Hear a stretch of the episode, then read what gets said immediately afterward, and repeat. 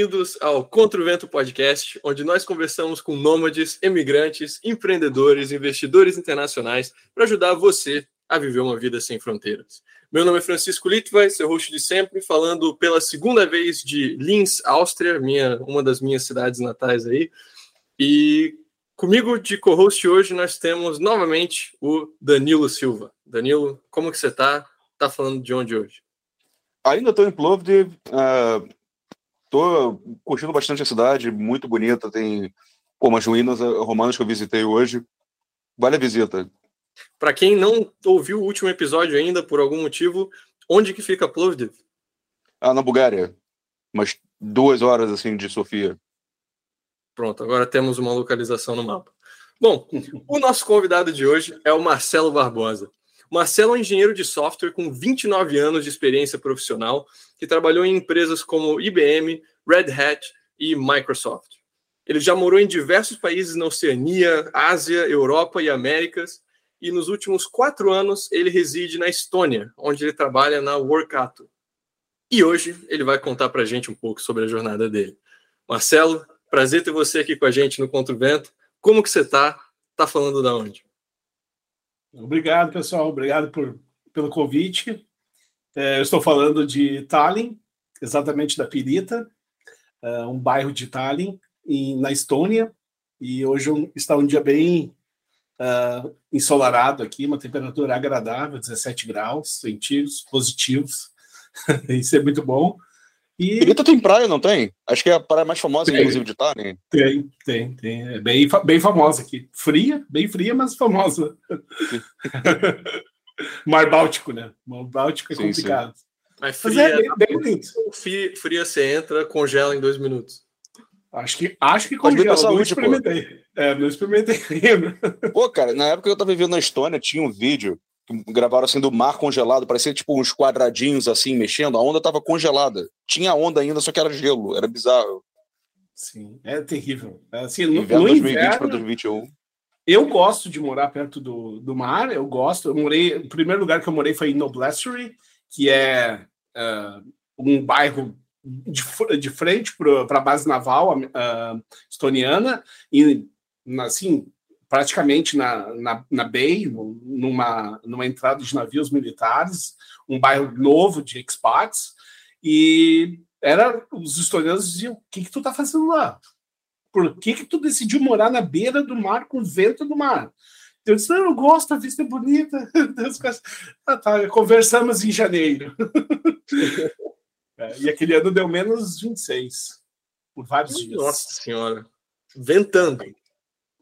É. Mas eu, eu te confesso que eu já passei mais frio no Rio Grande do Sul do que na Estônia. É inacreditável. Porque não é tão preparado né, para isso, né? Exatamente. Portugal tem o mesmo problema também. As, as, roupas são diferentes, o, o isolation, que é como é construída as paredes, a estrutura de heater, uh, que é o aquecimento, que é underfloor, Sim, a calefação. É, calefação. É, então é um, é, eu, eu fico o ano inteiro de manga curta, de bermuda, dentro de casa. E quando eu vou para a rua, está nevando, eu ponho uma bota de bermuda, um casaco, vou para a rua, saio, tiro neve.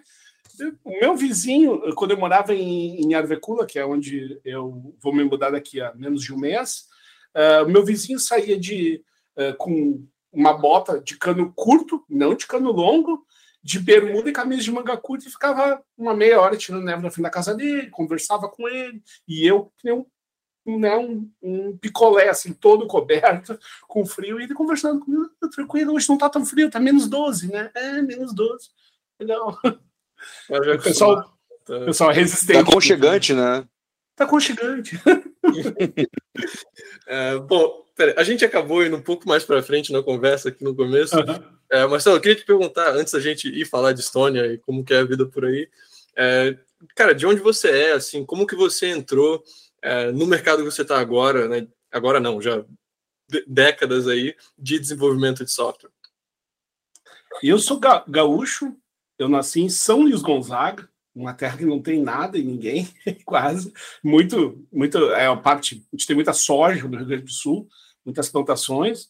Mas eu me criei, a cidade que eu me identifico, porque eu cheguei com 5 anos de idade, meu pai é militar minha mãe é, era, é, é empresária, os dois estão aposentados hoje, e eu me criei em Santa Cruz do Sul, que é uma cidade alemã, mais ou menos umas duas horas uh, de Porto Alegre, uh, e é uma cidade que é a capital mundial do fumo, então todas as empresas de produtoras de cigarro, Philip Souza Cruz, Tabaco, TBC, essas empresas uh, se instalaram nessa cidade e a cidade praticamente orbita em volta disso. Tem algumas uh, universidades lá, é uma cidade bem pujante, assim, com muito dinheiro, muito limpa, muito organizada, e lá que eu me criei, assim. Estudei lá, eu era horrível em matemática, era horrível em qualquer matéria, na realidade, porque eu tenho uh, ah, TDA, e, e na minha época era esse cara é, é diabrado. é alguma coisa. Esse cara é hiperativo. Ele não se concentra em uma coisa, se concentra em 200 mil coisas. E a, tinha aquela noção de que a, as crianças que tinham essa, essa doença, né, elas eram, uh, elas não conseguiam se concentrar em nada. E hoje a gente já sabe que na realidade é o contrário. Tu tem um foco uh, muito grande em muitas coisas claro que tu não consegue ser perfeito em todas elas, tu vai ser bom em uma delas, e aí que é o desafio, né? Mas uh, é, um, é um, uma doença e eu não consegui ser bom em nada. Uma professora, acho que na quinta ou sexta série, depois de todos os médicos terem feito todos os exames possíveis que os pais apavorados fizeram numa criança, Uh, e um pai militar dizendo: Não, esse segurei é preguiçoso, esse segurei é um vadio, esse é... ele não quer, ele é inteligente, mas não... todo mundo dizia: ele é inteligente, mas não, não ele não, não quer, ele não quer, é simples, ele não quer. E uma professora disse: Eu vou te ensinar matemática. E ali, de zero, um, eu não parei de tirar 9, 10. E matemática virou um, uma coisa que eu me sentia confortável, me sentia feliz eu, eu entendia lógica, português eu achava horrível, achava tudo horrível, não achava lógica em nada, e eu achei lógica e razão ali. E a partir dali fui para informática, comecei a, a, estudar. A minha escola era uma escola boa, uma escola alemã, Mauá, em, em Santa Cruz do Sul, e era um internato alemão uh, muito antigo, que foi transformado numa escola depois, e eu comecei a estudar matemática, eles começaram a introduzir os primeiros computadores, muito antigos computadores, era MX Expert Plus. Os computadores colocavam um disquete, um drive grande, parecia um cartucho de videogame, assim, e, e tinha jogos com educativos. E eu comecei a programar nesses jogos, comecei a desenvolver coisas, comecei a hackear o sistema praticamente, e a professora pegou e falou: Ó, oh, o, o, burro que vocês achavam que tem, agora vocês têm que pegar e incentivar ali, os computadores, porque a professora de informática disse que ela não, ela não consegue mais dar aula para ele, porque ele está dando aula para ela. Então, alguma coisa tem que ser feita com essa criança. Ele não dá para dizer que ele é um gênio, porque em todas as outras matérias é zero, mas uhum. tudo que envolve lógica é 9 10. E aí eu comecei. Comecei a dar aula muito cedo uh, de informática. Comecei a ensinar Visual Basic. Isso foi o que? Época do ensino médio? É, eu tinha uh, 12 anos de idade, depois eu, eu, com 14 comecei a dar aula, com 16 eu já estava ensinando CorelDRAW, uh, pacote Office, uh, só que eu não me contentava em ensinar aquilo para os alunos, que eu achava aquilo é como se eu estivesse instruindo um primata a fazer uma coisa, né? Eu achava aquilo cansativo. Para mim, aquilo já estava, estava em outra dimensão. Eu ensinava os alunos já a automatizar o que eles iam fazer nessas ferramentas. Então, eu programava o Visual Basic dentro das ferramentas. O cara chegava com um problema para mim, geralmente contadores. Oh, eu tenho todas essas tabelas aqui, fluxo de caixa. Disse, tá, mas o que tu faz é idiota. Ele, por quê? Porque tu tem que botar os dados à mão. Isso aqui tudo é forma, isso aqui tudo é automatismo. Coloca esse dado aqui que eu te entrego lá no final do timeline do negócio. É, não, isso não é possível. Me dá um tempo. E entregava, e os caras começaram a me chamar, me chamar, e eu o primeiro trabalho foi trabalhando com Unix, numa fumageira, e eu comecei, comecei em empresas, comecei a dar aula em empresas de cursinho de informática, comecei a, a, a, tentar empreender em alguns assuntos e crescer, crescer, comecei a chamar atenção e chegou um ponto que eu parei em Porto Alegre, porque Santa Cruz ficou pequeno, não tinha mais oportunidade suficiente. É, a cidade vivia do fumo, tudo era em torno do fumo. Eu passei, eu parei em Porto Alegre. Em 1983 lançaram o Linux, Linux Torvalds, uh, Torvalds na Finlândia. Tinha um problema, que era o Unix, era um sistema operacional que o mundo conhecia. O mundo usava, a internet foi criada em cima do Unix, que é o sistema anterior ao, ao Windows, e o, o, o Linux criou o Linux, porque era muito cara a licença para usar. Então, para mim, ter acesso a um computador com Unix, é, o preço do computador na época, que era um carro, era o preço da licença mais um carro. E era impossível isso. Isso era, a nível mundial era um problema. E ele resolveu esse problema e o Linux se disseminou. E o Brasil, por ser um país pobre, um país com dificuldade, que, a tecnologia demorava muito para chegar, a gente tinha que comprar uma revista, tinha um CD para assistir um vídeo que estava dentro do CD. E daí descobrir, ah, isso aqui vai chegar um dia, se Deus quiser aqui. Não tinha nem internet. E a gente começou a descobrir que isso surgiu. A internet também teve um certo boom, uma série de provedores, começou uh, UOL, uh, América Online, essa época que você ia numa banca de revista, comprava um CD, e esse CD tinha um discador. Você chegava, botava no seu Windows, discava da meia-noite às seis, que era o padrão usual do brasileiro, que pagava um pulso, onde a gente tinha uma famosa telefonia que era para todos, que ele custava um, né, um carro, um apartamento, uma linha telefônica. E a gente usava isso e Aí eu fui indo, ah, usando Linux muito cedo. Em 94 eu descobri o Linux, e final de 94, final de 95 eu já era instrutor Linux para provedores de internet em Porto Alegre. Eu já tra trabalhava numa distribuição, num partner do maior uh, distribuição de Linux do Brasil, que era a Conectiva Linux, e a gente atendia a SBT, a, a Matrix Internet, que era de Santa Catarina, vários provedores uh, uh, no Rio Grande do Sul, em grandes empresas, revendas de carro, que precisavam dessa comunicação e troca de informações. Eu comecei a trabalhar e, em algum período, dar aula para profissionais. Era uma criança, praticamente, 20 e poucos anos, 20 anos. E aí foi indo. Daí a história é muito longa. Não sei se eu já fui longo demais. Tá? Irado. O... Não, só você contando isso aí, assim, dá uma é, como é que eu posso dizer? A maioria dos clientes que a gente tem na consultoria, quando a gente vai falar de se mudar para o exterior e tal, é gente de agora. E é, é tão diferente ouvir a, a, sua história, assim, que acaba já entregando um pouco a idade quando você contou aquela história. E, cara, ainda era muito mato, né? Era muito nada. Você estava lá quando o Linux foi lançado. Caraca, né? é um mercado muito mais incipiente do que agora, né? Agora o pessoal pô, vai direto já, pega um curso online, é, aprende Python, aprende Java, aprende o que é e já sai programando, sabe? Algo tão. É, a jornada, acho que né, era uma época que tinha menos, é, talvez ainda menos oportunidades do que tem agora, agora tem muito mais escopo, mas mesmo assim você pô, entrou já direto e nesse início você estava presente a nível de estar tá atuando com empresa a nível nacional, né, cara? SBT foi irado. E como é que foi assim o, o switch, o ponto em que você foi de atuar dentro do Brasil para atuar internacionalmente? Isso foi interessante porque uh, o Linux, por ele ser algo muito novo, era como se fosse assim uma comparação, uma Mamonas Assassinas, sabe? Ele surgiu, tomou conta, pegou um hype e o mundo inteiro começou a usar.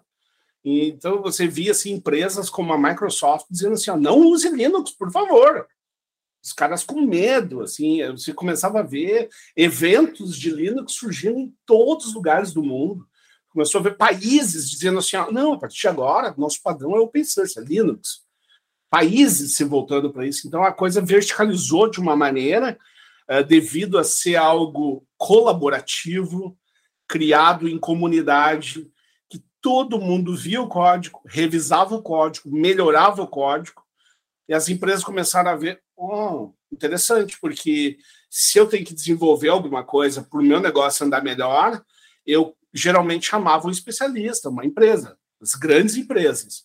E elas traziam uma caixinha, eu instalava a caixinha, treinava uma equipe inteira, uma empresa inteira, e daqui a dois, três, quatro, cinco anos, a coisa começava a andar. Com o Linux era diferente. Você baixava, começava a usar, o funcionário dizia: Olha só o que a gente consegue fazer. E já treinava o coleguinha, e quando o outro coleguinha treinava o outro, e quando vi, estava dentro da empresa funcionando. E os caras, tá, mas o que, que a gente está pagando por isso? Por essa maravilha toda? Nada. E daí os caras começaram a botar profissionais a estudar isso, no seu, aquele famoso 20% time, que é o 20% do seu tempo estude, estude alguma coisa, que as grandes empresas de tecnologia sempre tiveram políticas no seu tempo livre ou dedique algum tempo para algum projeto que você gosta. E foi um shift profissional que os profissionais, os engenheiros começaram assim: o que, que eu vou fazer dos meus 20%? Eu não vou mexer no Windows, eu não vou mexer no Mac, eu vou mexer no Linux. E os caras se voltaram, porque eles, se eles não estavam contentes com alguma coisa, eles mudavam. Então você tinha, assim, de uma versão do Linux para 500 em alguns anos. E tinha 500 versões de Windows, 500 versões de Linux, rodando e pessoas instalando e discutindo. Tinha versão na Finlândia, na Suécia, no Brasil. Do Brasil tinha o coletivo Linux em português. Você baixava, usava tudo em português, com teclado ABNT, tudo bonitinho. Você olhava assim, cara, não preciso baixar o dicionário para o Word, já vem instalado, funcionando em português. Uma versão Isso que é... até o Kurumin, não era?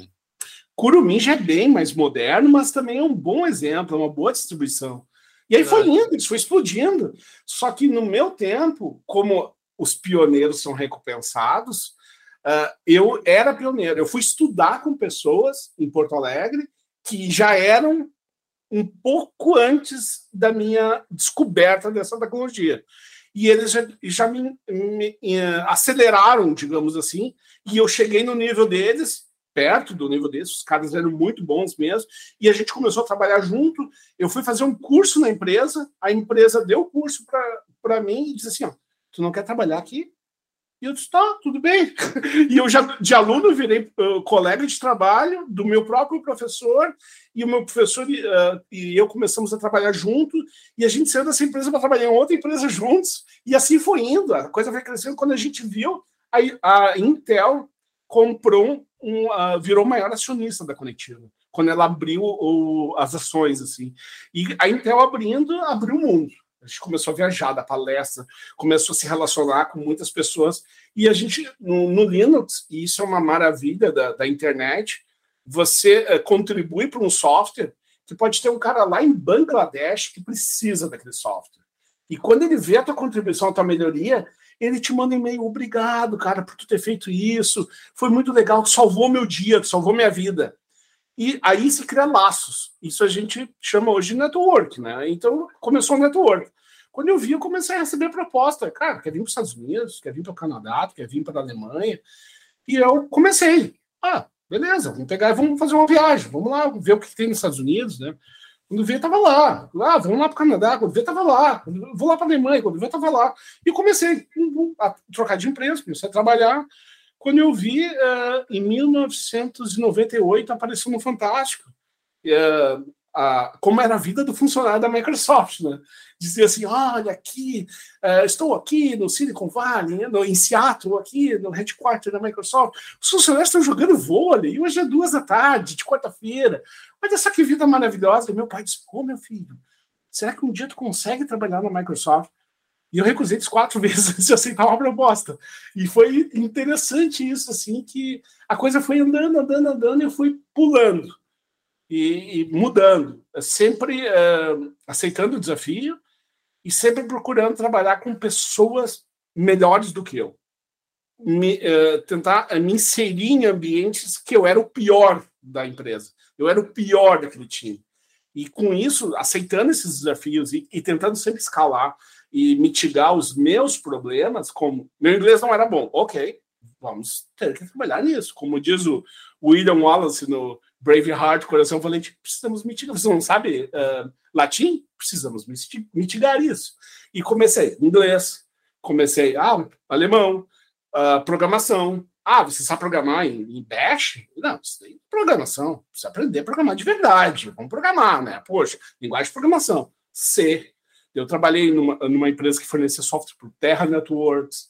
Comecei a fazer um software dentro do Terra Networks que chamava Bola de Cristal o cliente se conectava, ele tomava decisões que seriam o, o inicial de uma inteligência artificial. Não existia o conceito de inteligência artificial, mas a gente fazia coisas que os caras diziam, meu Deus, crystal ball. E daí comecei nessas empresas, orbitando grandes empresas, trabalhando em pequenas empresas que prestavam serviços para grandes empresas. Uma hora os caras olharam, calma aí só um pouquinho, traz esse cara para cá, precisamos de um cara que nem esse. Já na época, em, antes do, do bug do milênio, né, em 99, já existia uma escassez de profissional enorme, enorme. E isso é uma coisa que é um problema atual, mas não é um problema novo.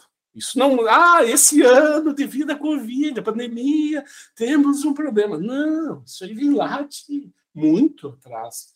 E eu comecei a me inserir nesses lugares. E aí foi indo. E a história é difícil daí pegar um, um, um path inicial, mas ao, mas ao todo, assim, foram 21 países, foram mais de 57 empresas que eu trabalhei até hoje. E eu trabalhei muito na área de, de desenvolvimento de software e hoje é o que eu sou especializado é em infraestrutura global. Fazer o, o YouTube funcionar, fazer o, o Google Search funcionar, fazer coisas nesse patamar, assim, ou fazer uh, coisas como o Skype funcionar. Então, aí foi quando o assunto é assim, ó, a gente tem um software, esse software funciona, só que esse software funciona bem aqui nos Estados Unidos. E lá no Brasil ele é horrível, o pessoal odeia esse software lá. Mas não é que odeia o software, é que é lento, ele não tem uma boa experiência. E eu resolvi essas, comecei a resolver essas esses problemas. Isso aqui. Quando você mencionou aquela questão da, desse meio que estilo de vida dos sonhos nessas empresas de tecnologia, eu lembro que era muito falado, tipo, ah, o cara tem um tobogã no escritório, ele desce de tobogã quando vai nos lugares. Eu acho que talvez hoje isso tenha sido de certa forma eclipsado pela questão do trabalho remoto, de agora uma coisa que é muito vista assim como uau, que incrível, é essa questão de liberdade geográfica, né? De você poder trabalhar remotamente e aí você decide o que você quer fazer, se você quer jogar vôlei, se você quer fazer outra coisa e não depender do que está no escritório, né? Eu só fiz essa conexão, mas uma coisa que eu queria te perguntar assim, é, geralmente é, você morou em dezenas de países. Mas geralmente a primeira mudança, acho que é a que mais impacta, é a que mais é, também requer coragem. E do pessoal que ainda não se mudou, que está ouvindo a gente, provavelmente né, vai ser a experiência mais próxima que eles vão ter de pô, o primeiro passo.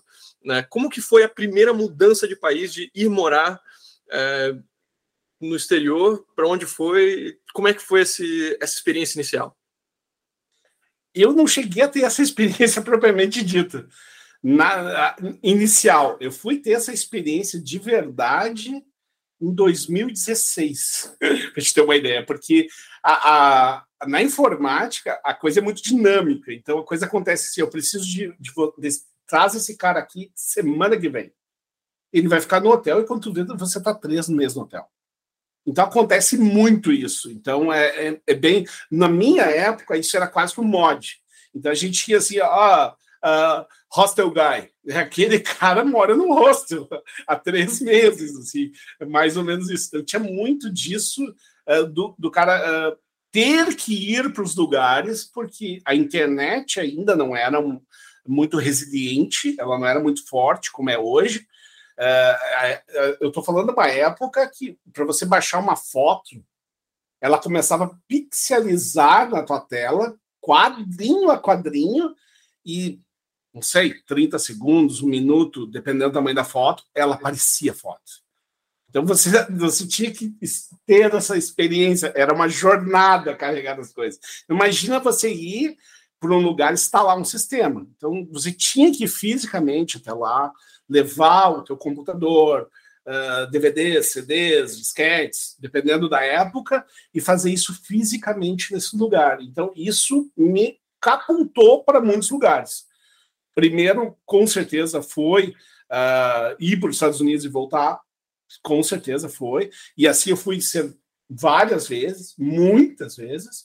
E daí acaba conhecendo Silicon Valley, acaba conhecendo Nova York, New York, uh, Orlando, todos os lugares. Nunca passei. Muitos lugares desses eu nunca fui na Disney, para ter uma ideia porque a gente acaba indo para lugares onde os lugares são focados no trabalho, um data center, uma empresa, o, o, a, a, as empresas, uh, pegando essa uh, gancho que você disse, essa, essa uh, digamos, eu estou tentando achar palavras que eu esqueço muitas palavras em português. Esses... É, esse environment que eles criam, esse ambiente, ambiente. que eles criam uh, para te. Ah, olha só, tem comida de graça. Eu cheguei de 70 quilos para 110, assim, ó, né? Ontem. Porque dois passos tem um, um pote de MMs, você vai lá e pega os MMs, Coca-Cola grátis, ah, sorvete grátis, o tempo inteiro, free, o tempo inteiro. Isso tudo não é benefício. Isso é para te deixar dentro da empresa. Simples. Então você vai para lá e quando você vê, você está 12 horas. Uma empresa que eu trabalhei no Brasil, é, que é uma multinacional de tecnologia, uma bem famosa, ela tinha uma regra. Você não podia ficar 48 horas seguidas no trabalho. Então a gente descia na Faria Lima, atravessava a rua, pegava um café, voltava a ficar mais 48. Tem chuveiro, tem quarto, tem tudo, tudo, tudo. Você não sai de lá. E quando você está nesse regime, você dorme duas horas, três horas, você acorda, vem o colega, vamos lá tomar um café. E tem um chefe fazendo o teu café, o teu ovo, ovo puxê, fazendo coisas é inacreditável. É tratado como um rei. Uhum. Só que isso tem efeitos uh, na tua vida pessoal bem danosos. Assim. É, hoje a gente entende, se fala muito, os HRs, os RHs falam muito de work-life balance, que é uma, você tentar encontrar o um equilíbrio entre a sua vida profissional e a sua vida pessoal, isso é um problema gravíssimo. E isso gerou um termo uh, uh, que surgiu no Silicon Valley, que está em volta de uma série de drogas uh, psicológicas, se chama burnout. Então, eu trabalhei numa empresa, essa eu posso citar o nome, né, na IBM, e o cara, mais ou menos uns 10 metros da minha desk, da minha baia, eles pegou uma arma e se suicidou. E o prédio inteiro desceu com alarme e subiu o FBI. e o cara se matou. E o cara se matou porque o projeto dele foi mal. Então é uma coisa assim, tipo, os caras entram em parafuso por pouco sono, por uh, excesso de trabalho, excesso de pressão. Uh, a tua vida vira os teus amigos, viram os colegas de trabalho, e você está naquele ambiente e chega numa reunião que é famosíssima, que é o one-on-one, que é você e seu manager, só vocês dois juntos, falando sobre a sua carreira, sobre a sua situação na empresa, o cara diz, oh, do jeito que está indo, não está indo muito bem. Não sei se a gente vai ter essa segunda reunião. E isso tudo começa a subir o psicológico do cara e o cara... Bota pressão, vezes, né?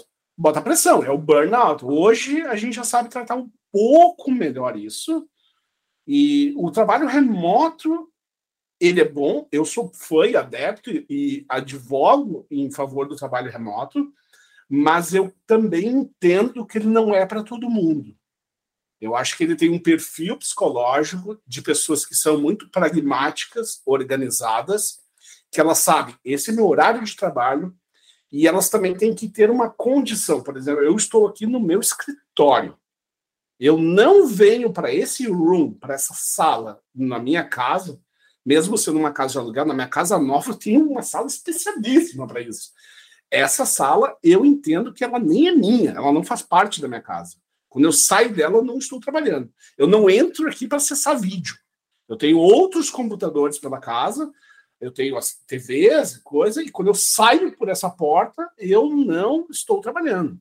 Basicamente então, criando uma separação né, entre o trabalho e o, e o dia a dia. Exatamente. E, é, eu acho que, assim, você precisa ter responsabilidade, você precisa ter disciplina para se forçar a não trabalhar. Porque, principalmente se você está no próprio negócio, é, sempre tem coisa que você pode fazer. Sempre tem trabalho, alguma coisa que você poderia estar tá ali fazendo. E se você não se força, não, eu vou dar uma caminhada, é, não, eu vou ir para academia, não, eu vou fazer, sabe?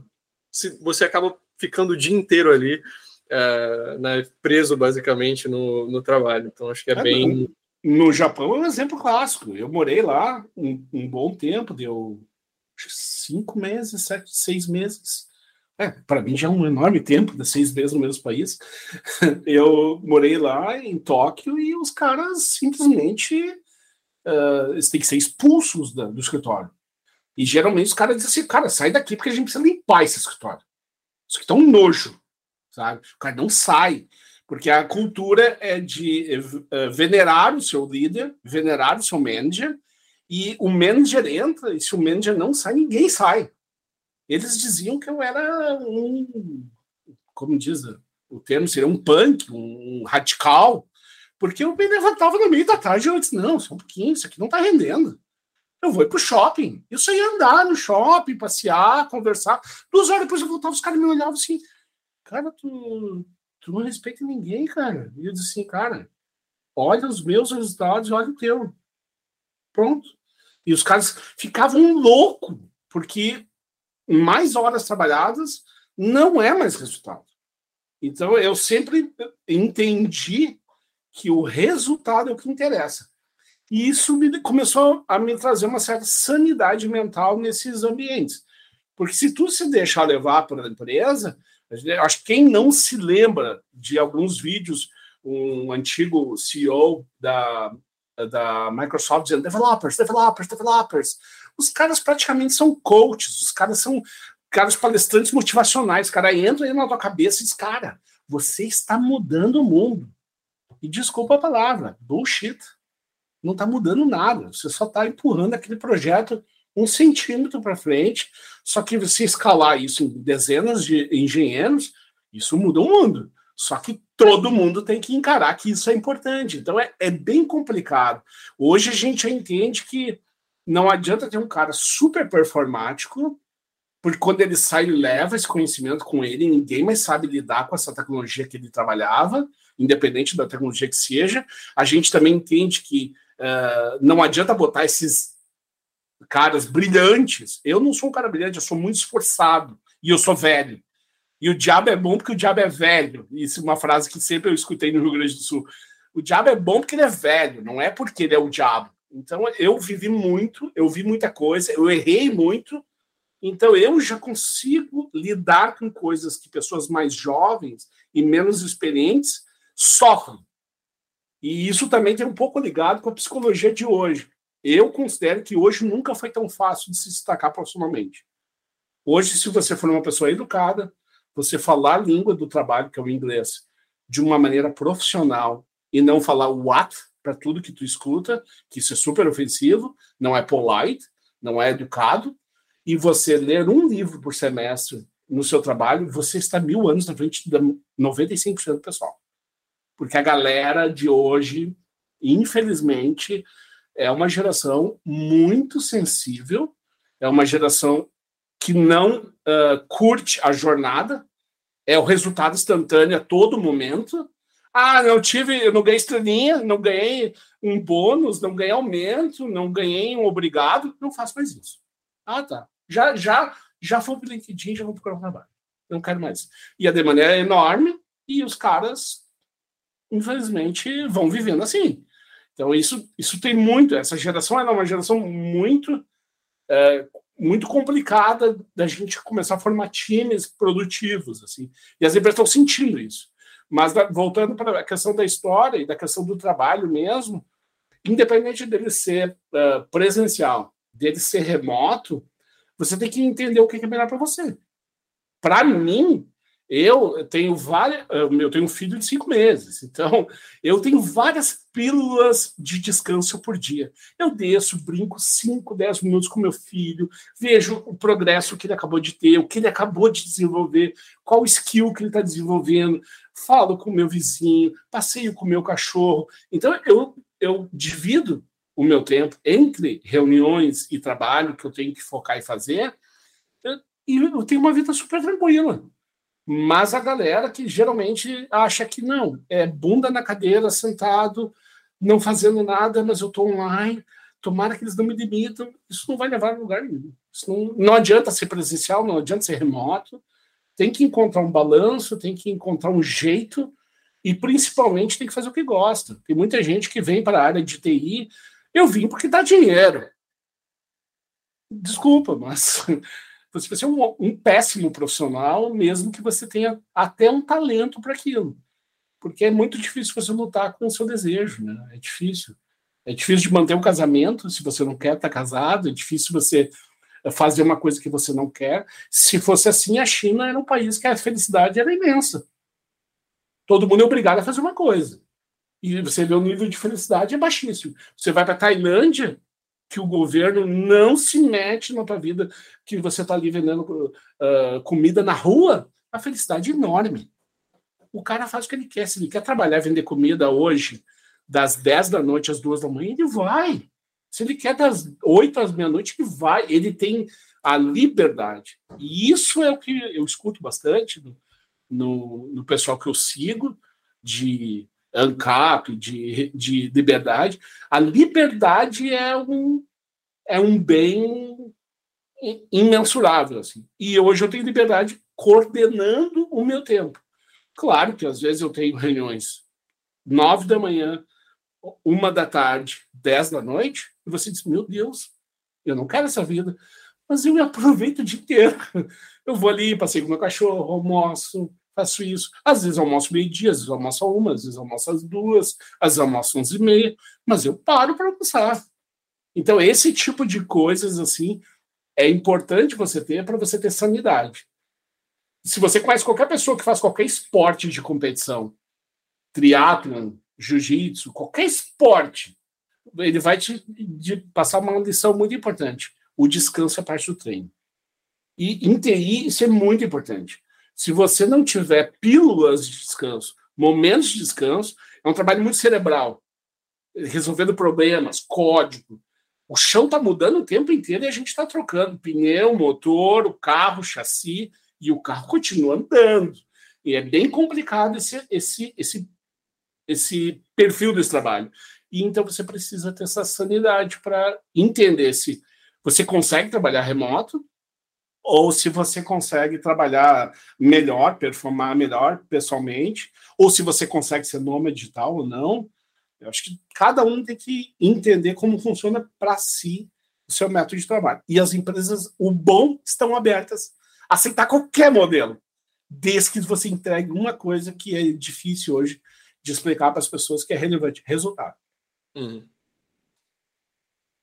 É, mas é uma mentalidade, às vezes, né, de quando as pessoas pensam coisas tipo meritocracia e tudo mais, de que ah, se eu trabalhar muito, muito, muito, é, aí eu vou ficar rico, aí vai dar tudo certo, mas não é não é a questão de pô, trabalhar muito, mas trabalhar mal, é mais de realmente entregar resultado. E se você vai ser mais produtivo, mais criativo, mais eficiente, é, tirando uma pausa para interagir com teu filho, para dar uma volta, pô, faz. O que importa realmente é o que entrega e não é, né, quantas horas você trabalhou.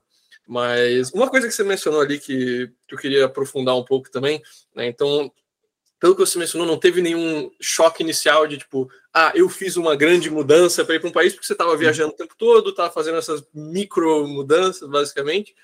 E você falou que o, o, Japão foi um país que você ficou já há muito tempo, que foi um período de alguns meses.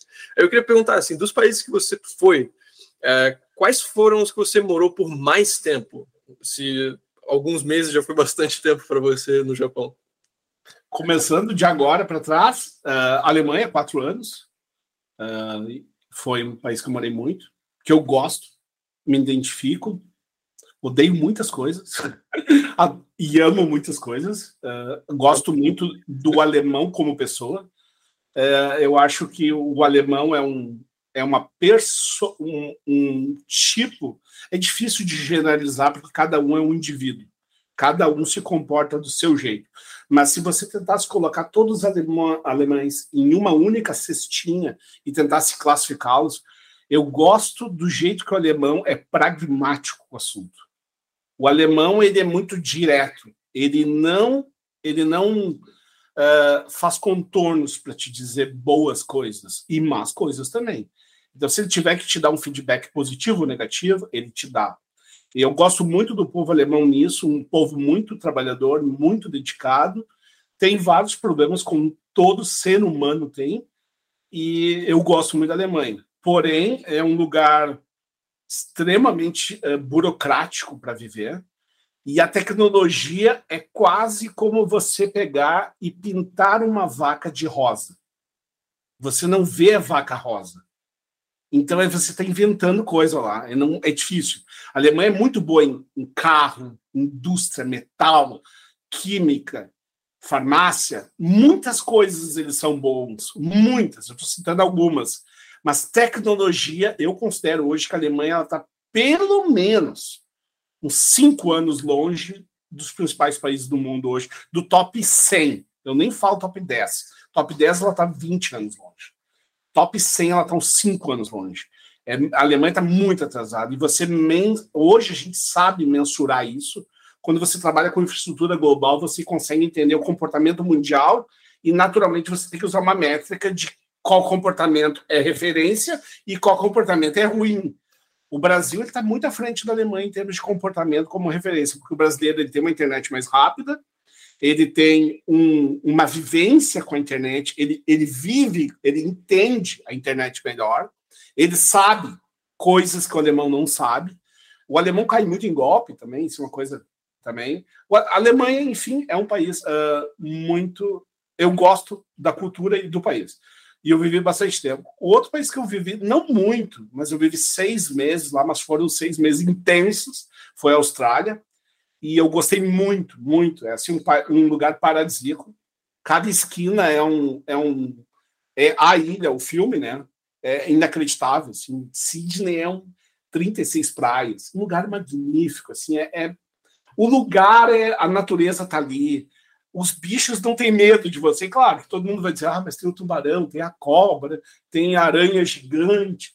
Ok, tem, mas é que tem o passarinho que ele está ali comendo e ele pousa no teu ombro e sai. No, no, centro de Sydney, de uma cidade de 2 milhões de habitantes, 2 milhões e meio. Mas é uma cidade muito cara e por isso que eu sei de lá. E um, um país muito duro com seu cidadão. Liberdade não é o forte deles. Por isso que eu saí. A, a Tailândia, eu morei quase três anos lá.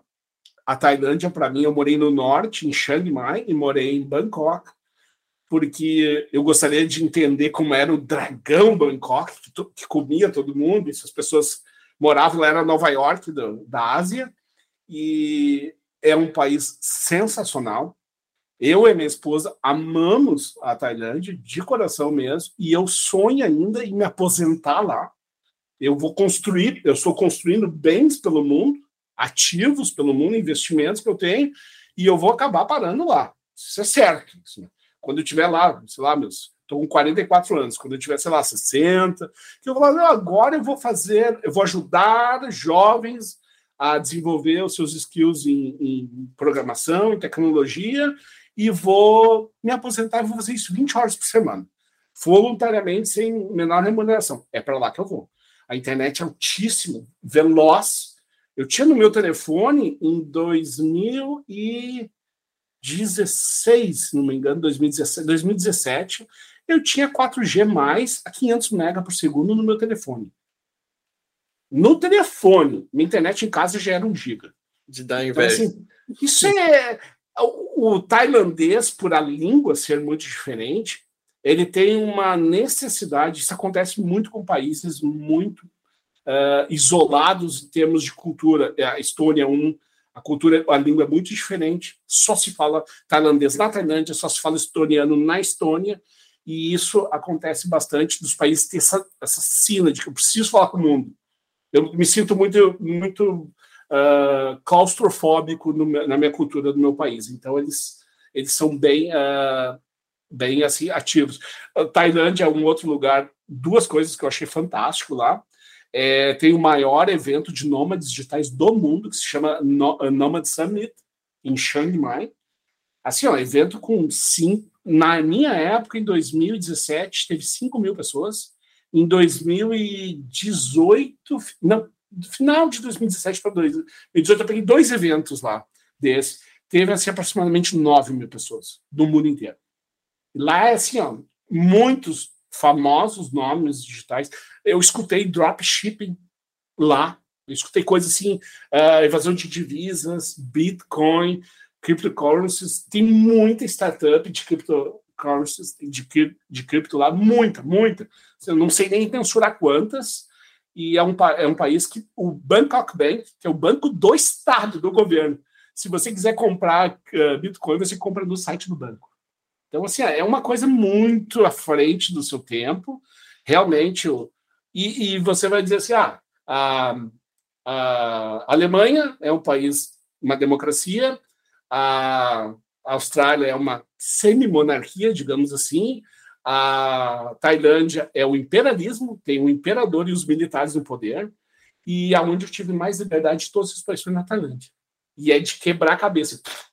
Pega tudo isso que se fala do Brasil e diz assim, né? cara, vocês estão discutindo uma idiotice. Porque isso aí não tem a ver, tem a ver com isso aqui, a liberdade. A liberdade que interessa. Como o cara que vende cachorro quente na esquina ele se sente. Ele se sente. Uh, ele, por exemplo, na Tailândia não existe vigilância sanitária. Então, assim, eu, eu vi panela, a pessoa cozinhando, fritando um pastel na rua, que a panela que ela limpava e lavava na calçada para fritar o pastel para as pessoas era mais limpa do que a minha casa, na panela da minha casa. São muito limpos, muito higiênicos, eles adoram os japoneses. O, o tailandês mediano, rico, sonha em ir para o Japão, se hospedar no hotel japonês para pegar as coisas de limpeza e trazer para a Tailândia e dizer: Ó, oh, estive lá nesse hotel aqui, olha só as coisas do Japão.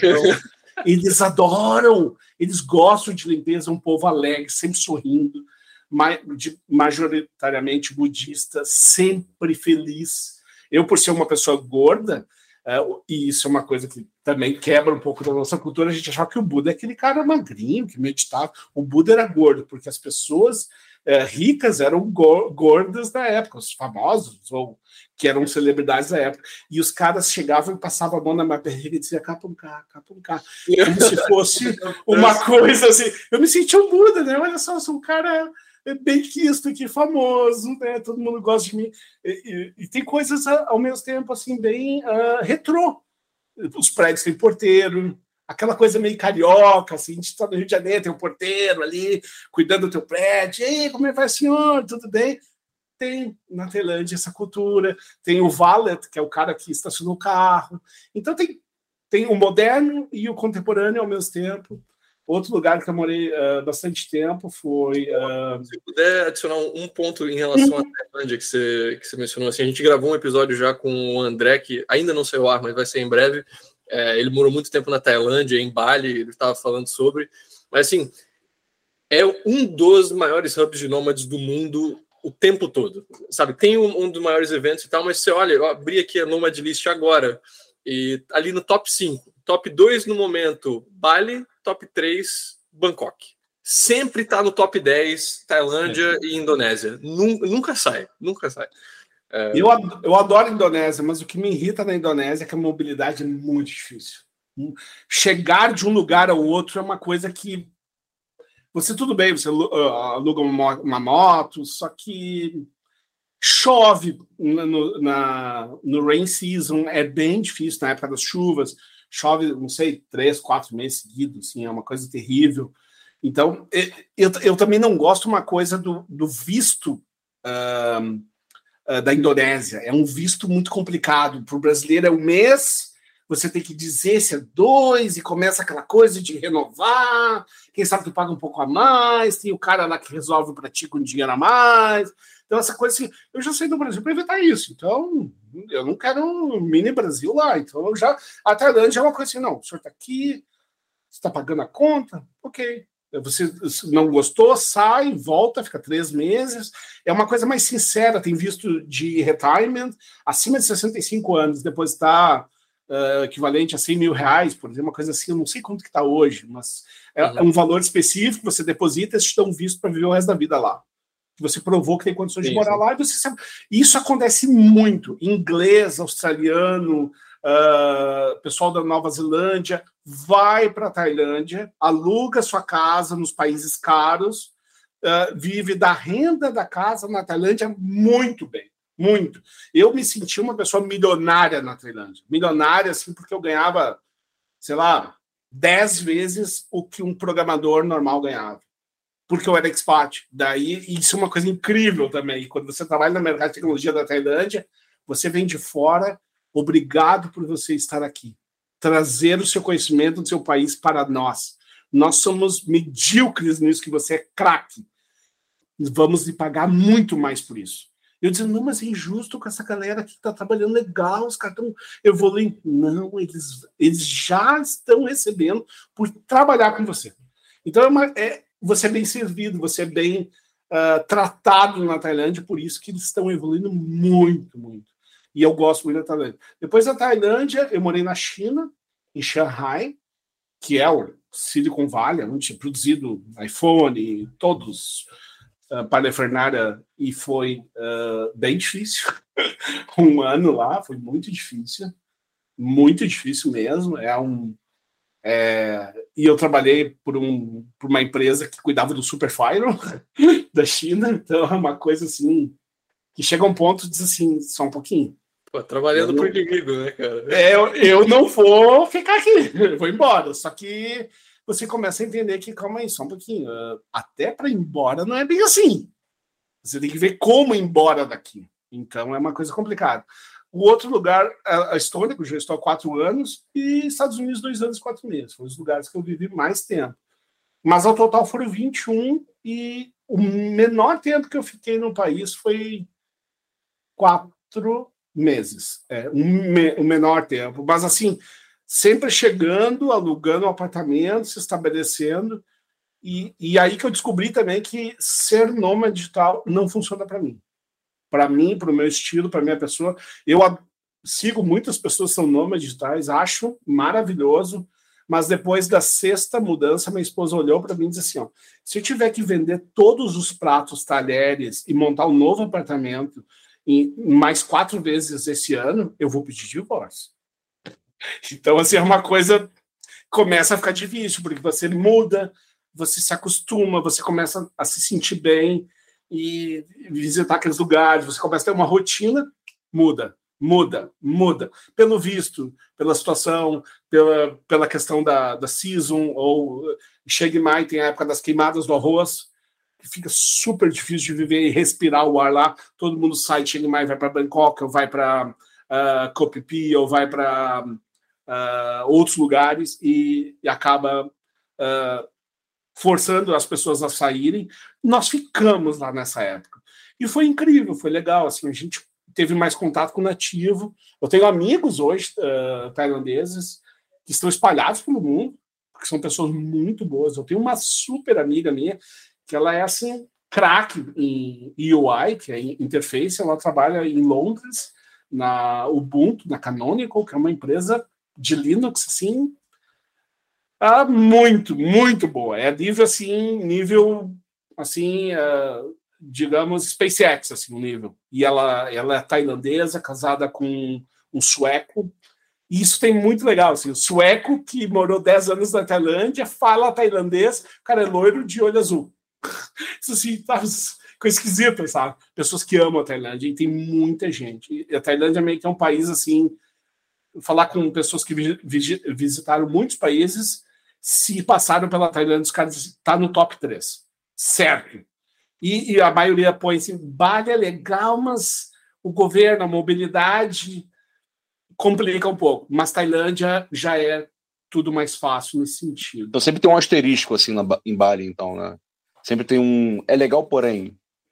É, eles estão para lançar aquele visto lá de cinco anos, mas ainda não, não tem nada ah. disso, então o pessoal ainda tem que ficar fazendo aquele visa run de é, fica 80 dias, depois vai para a Tailândia por dois dias, volta para pegar outro visto e tal. Mó, mó complicação, né? Na Tailândia você já... vai lá, compra o Elite Visa é. para 20 anos e vive o tempo é, que quiser. É. Uh, eu já tive amigos que montaram apartamentos, apartamentos assim de 2 mil dólares mês, um super apartamento, coberturas, assim, em Bali, e ou uh, as ilhas, né? As, uh, eu não sei como é que chama em português, mas ser ilhas, né? As casas que você tem lá uma piscina compartilhada com outras casas, assim, essas ilhas na, em, em Bali, os caras montam, quando vai fazer o Visa RAM, a polícia diz, não, tu não vai entrar mais no país. Não, eu, e daí você tem lá imobilizado uma conta, e se você não paga a conta, nunca mais entra né? Porque o cara que é dono da casa ele notifica o border. Esse estrangeiro está me devendo. Nunca mais entra lá enquanto você não pagar sua conta, ir para corte. Então, são situações assim, novamente, bate na liberdade. Acho que a liberdade é um, é um, é uma coisa que o, o nômade digital ele consegue experimentar. Eu vi vocês falando sobre o Egito e fiquei assim assustado com o que vocês falaram e realmente eu não tinha vontade de ir e eu também não vou ir, sabe assim. É, é foi o Marrocos, assim, no caso, né? Marrocos, desculpa, Marrocos. Egito foi, foi outro. É. E eu fiquei assim, não, cara, vocês ficaram lá, o cara passou a perna em vocês, sabe? Não, meu Deus, o que, que é isso? Sabe, isso daí é, é ruim porque lembra muito os males que a gente tem no nosso país, assim, então é difícil isso.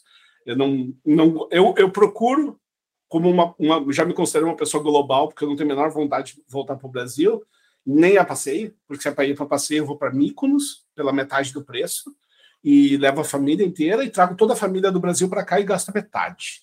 Então, difícil concorrer com a vista, a segurança e a qualidade, custo-benefício não, não é legal, sabe? Então, eu já me considero uma pessoa global, que eu não tenho mais um país que é a minha casa, porque eu estou há tanto tempo longe do Brasil que eu não sei mais como é que é o Brasil hoje eu não reconheço, eu não me reconheço, não sinto mais a saudade de estar lá. Prefiro trazer todos meus amigos de pacote para cá. E é, é, a liberdade é um, é um assim um, um clique na mente, assim. Você é maltratado, você não é bem atendido. Eu vi muita gente falando bem é, da República Tcheca, por exemplo. Eu já não tive uma experiência boa, alguns amigos não tiveram experiência boa em Brno, que é a segunda maior cidade da República Tcheca. Assim, bem difícil. Eu trabalhei lá por um ano, e três meses, morei lá e não recomendo. Por exemplo, assim, eu tive colegas, uh, eu não sou um loiro de olho azul, mas o cara começa a te olhar o segurança do supermercado e tu vai roubar alguma coisa. Isso é normal, sabe? Eu tenho amigos assim uh, que são negros assim, que os caras foram expulsos do supermercado com a família e com criança sabe? Então, assim, problemas sérios, assim. Em Brno, por exemplo, todo ano, a empresa que eu trabalhava, que era o Red Hat, que é do lado da IBM, num parque tecnológico dentro de uma, de uma universidade, eles mandavam e-mail para a gente dizer, por favor, fique em casa esse final de semana que vai ter uma passeata nazista e você é estrangeiro e você não é bem visto. Então, na frente do meu prédio, que tinha outros estrangeiros, na frente do meu condomínio, que era um condomínio de townhouses, o pessoal pichou, uh, em, em, em tcheco, saiam daqui. Vocês não são bem-vindos. Então, isso daí. Por que, que eu vou trabalhar lá? Por que, que eu vou ir para lá?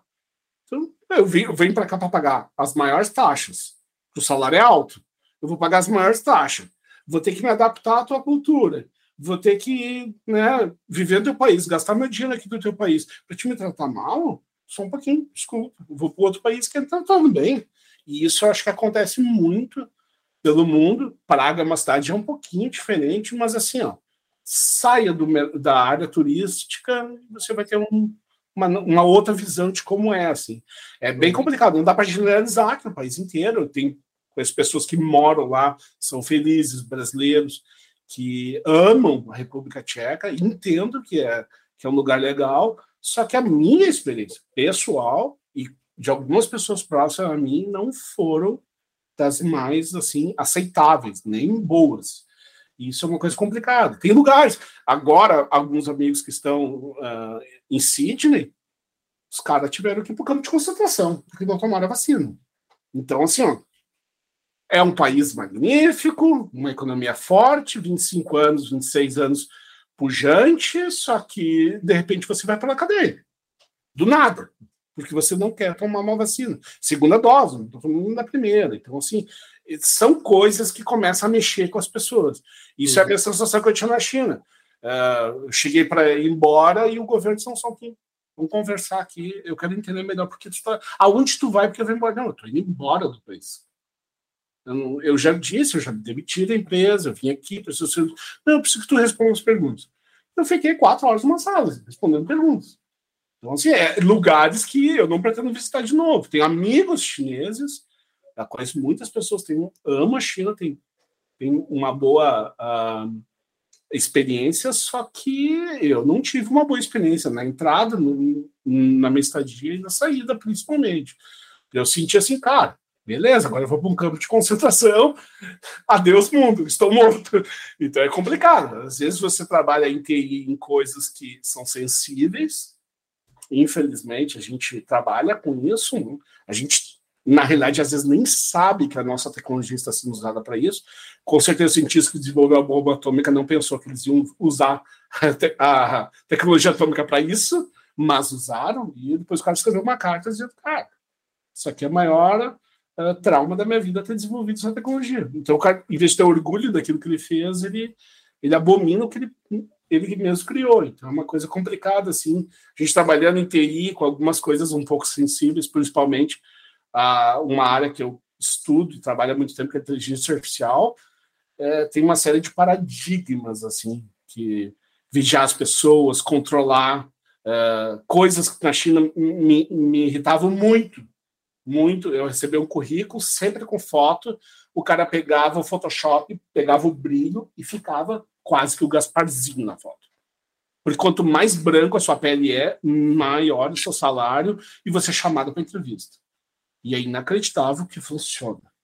Isso eu vi dentro do, do RH falando comigo de três candidatos, o melhor era uma pessoa, o chinês, que era do norte, não era tão, tão branca a, pele dele, e os caras, não, esse cara aqui, olha só, tem esse problema. Eu disse, mas eu não vou pegar a pele dele e vou botar no servidor no código. Eu quero o que ele sabe, que está na cabeça dele, ele sabe fazer.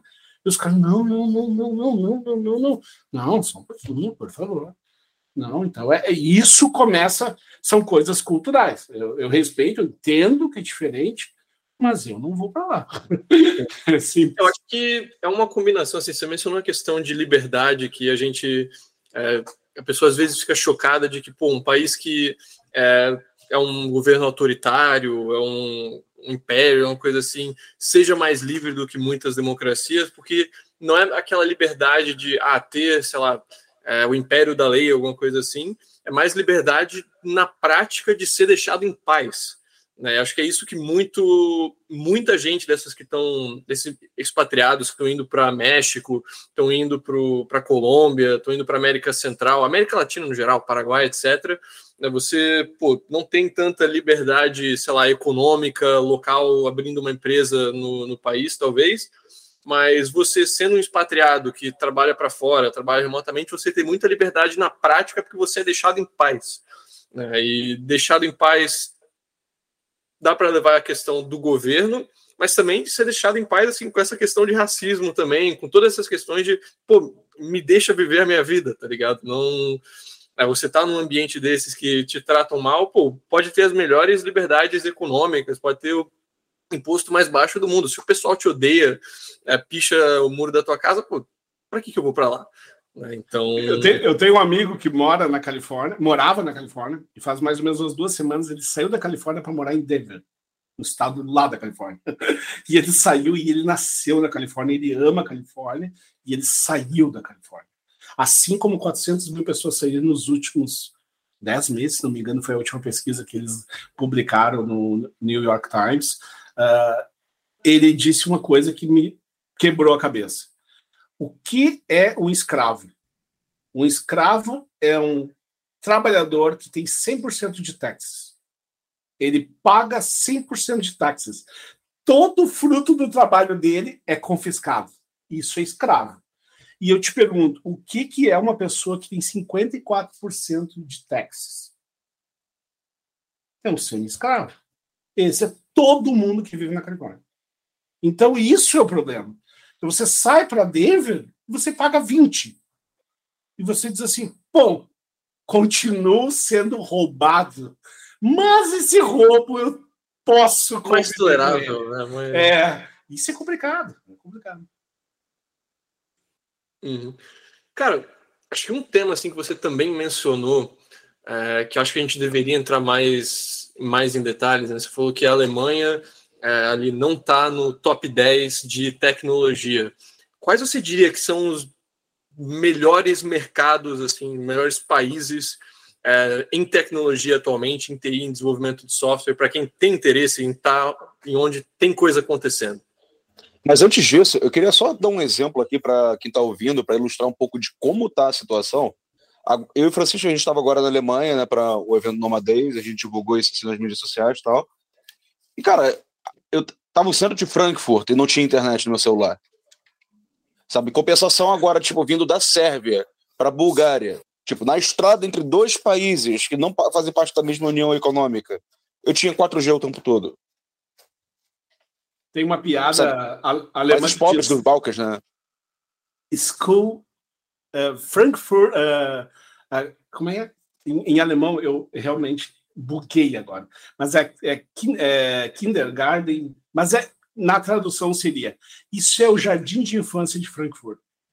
É isso aí, é a escola de Frankfurt. É isso aí. É Frankfurt, é uma, a família da minha mãe vem de lá. É, a família Weber chegou no Brasil, teve que trocar o nome para Ramos, porque não sei se vocês uh, sabem, mas quando chegava no Brasil entre a Segunda Guerra, um pouco antes e depois, você chegava no Brasil e existia.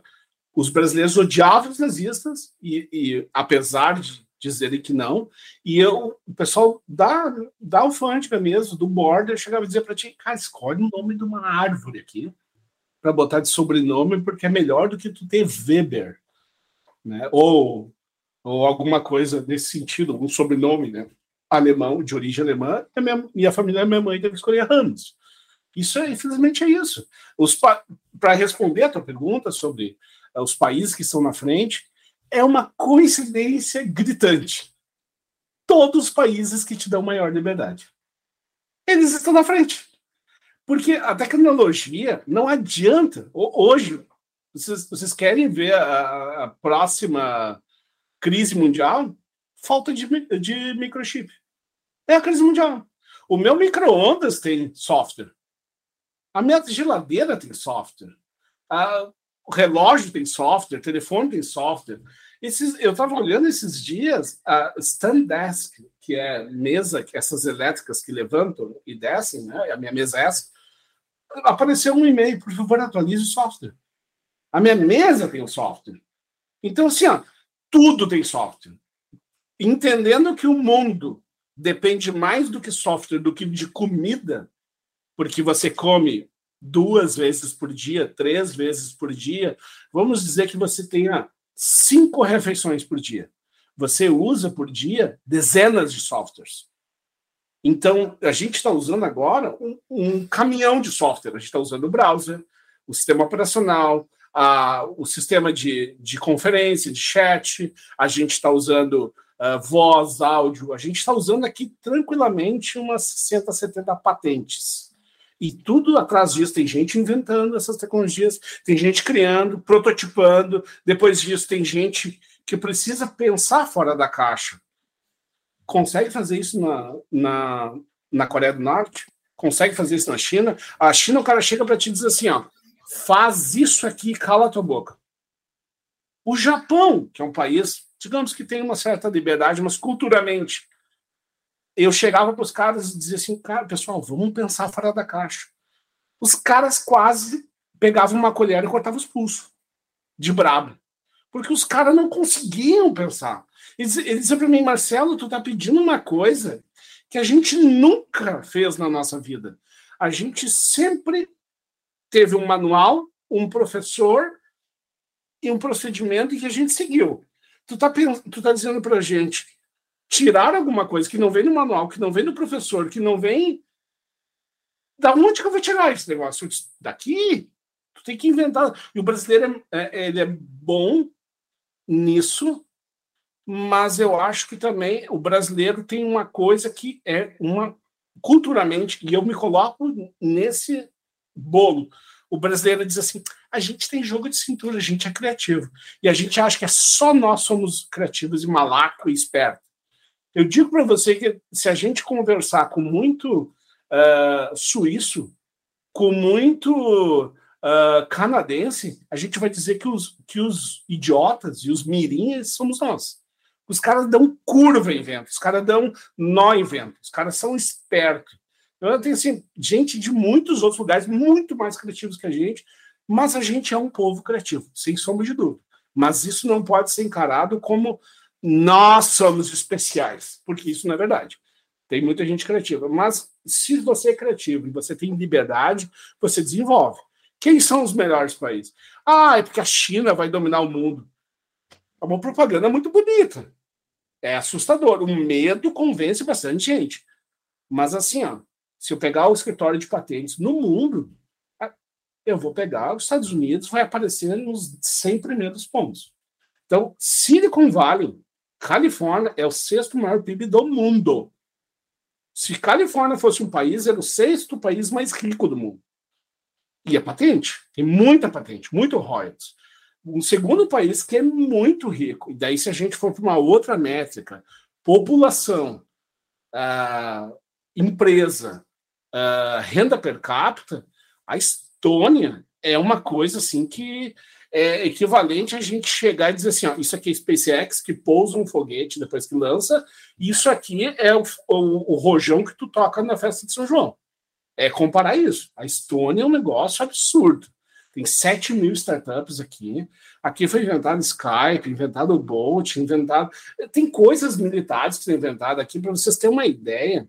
O único país do mundo que tem o caça F-35, tem 200 caças aqui, que os Estados Unidos mandam os caças para cá, porque tem um software dentro do caça que é feito pela Estônia, é aqui. O primeiro robô de guerra do mundo, aqui, não é no Japão. Daí eu diria, Estônia é incrível, o Japão é um país incrível. Porque o Japão é aquela coisa também, criatividade é legal, liberdade é importante, mas se tu sentar a bunda na cadeira 20 horas por dia, tu vai fazer algumas coisas interessantes também, né? Então, se tu pegar uma população inteira que senta a bunda na cadeira 20 horas por dia e não tem vida, alguma coisa sai disso daí. Então, realmente, a, a, o Japão ele tem muita tecnologia. E, e realmente, hoje, uh, não, eu não consigo ver, de repente, eu posso estar na minha bolha, eu não consigo ver uh, salto econômico, não consigo ver melhoria, performance em termos de país, eu não consigo comparar países que não estão focados em ter o seu Silicon Valley. Eu posso comparar a Irlanda antes dela decidir ser o Silicon Valley da Europa e depois. É o outro país. Eu consigo ver a Irlanda passando a Inglaterra logo, 10, 20 anos. Porque a Inglaterra ela, ela faz uma coisa bonita e faz 50 errada. É, sabe? É, eu acho que sair do, da Europa foi bom para ela ter uma liberdade, mas as ideias são terríveis. Né? Eu vou lá investir em energia verde que não existe e vou desligar uh, usina nuclear, ok, tá, beleza. Uh, eu quero botar painel solar na minha casa. Só que a pergunta que acontece é a seguinte: tem seis meses de neve aqui. Painel solar capta energia com 30 centímetros de neve? É uma pergunta só, só quero saber. Eu não estou criticando o painel solar, só quero saber quem resolve o BO do, do painel solar em todo o hemisfério norte do globo. Só isso que eu gostaria de saber. Ah, não, a gente vai botar vento. Eu disse, ok. O vento aqui, eu tenho uma estação meteorológica na minha casa, que eu comprei. Comprei para que, cara, eu tenho uma estação meteorológica que mede o lugar do vento, umidade, barômetro, uh, chuva, o Diaba 4, é uma estação que eu, inclusive, publico os dados publicamente para contribuir com pesquisadores do clima. O meu último gráfico de direção do vento, eu, um helicóptero não consegue voar. Então, assim, ó, eu vou botar um, um, monte de catavento, um monte de, de, de, de, fazendas de captação de vento, e elas vão passar, como hoje é os dados que a própria Estônia divulga, 64% desligado do tempo. Porque se você ligar, que troço é voando. Embora, nunca mais tu pega aquele negócio, que nós tem 100 toneladas aqui, você é voando, porque o vento é, não é 150 km por hora, tem vento de 200, 210, 280 no Mar Báltico, e daí faz como? Tem vento que os caras dizem, por favor, não navegue. Navio de guerra. Então é, é complicado, assim, é, é, é muito legal as energias verdes, é legal, acho que a gente tem que ir nesse caminho, só que é, é a mesma coisa que eu falar para você. Baixa agora um software desenvolvido ontem, que está em beta, e coloca a sua vida. Se ele errar, você está você tá morto. Você faria isso? Não, então não põe. A única coisa que te mantém aquecido, com energia, que não te leva para a época do, do tempo do, da, das cavernas de volta, porque tudo precisa de energia na tua casa, se você, todos os teus ovos nesse negócio. Infelizmente, a energia nuclear é uh, mais eficiente hoje. Ela polui, sim, mas se a gente não fizer isso, a gente vai fazer o que a Alemanha está fazendo. Hoje os alemães estão estocando carvão, religando as, as de carvão, parabéns aos envolvidos. Dez anos e foram nessa direção e agora está ligando carvão de novo. Realmente, a gente não vai poluir mais, né? Não tem cabimento. Então, esse tipo de coisa está ligado à tecnologia, à, à liberdade de tu desenvolver, de tu fazer, e isso porque a Alemanha não está.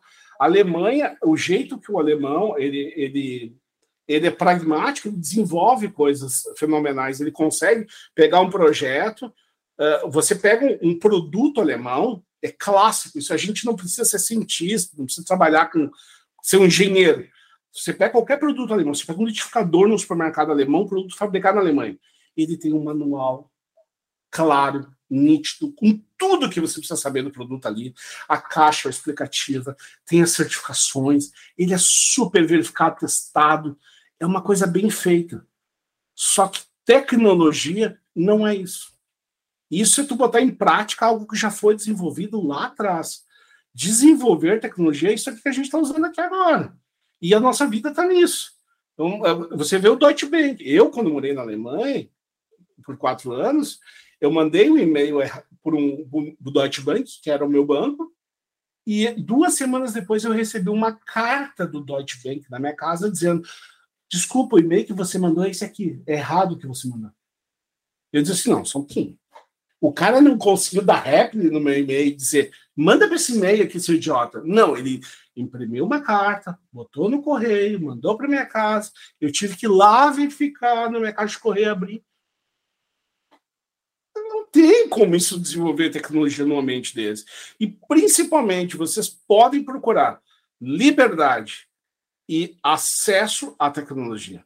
A Alemanha, se você baixar um filme para assistir pirata, você recebe uma fatura de não sei quantos mil dólares, mil euros na sua casa de multa, copyright. Isso daí é protegido do copyright, ok? Só que se eu vou pesquisar alguma coisa, muita coisa é bloqueada na Alemanha na internet. Isso, isso acaba podando. Se o cara quer desenvolver uma coisa fora da caixinha, o cara está numa linha muito cinza às vezes, e, e o cara está preso nisso. Se tu vai, por exemplo, uh, desenvolver uma coisa que precisa inteligência artificial, você mexe com muitos dados. A internet média da Alemanha é 25 mega.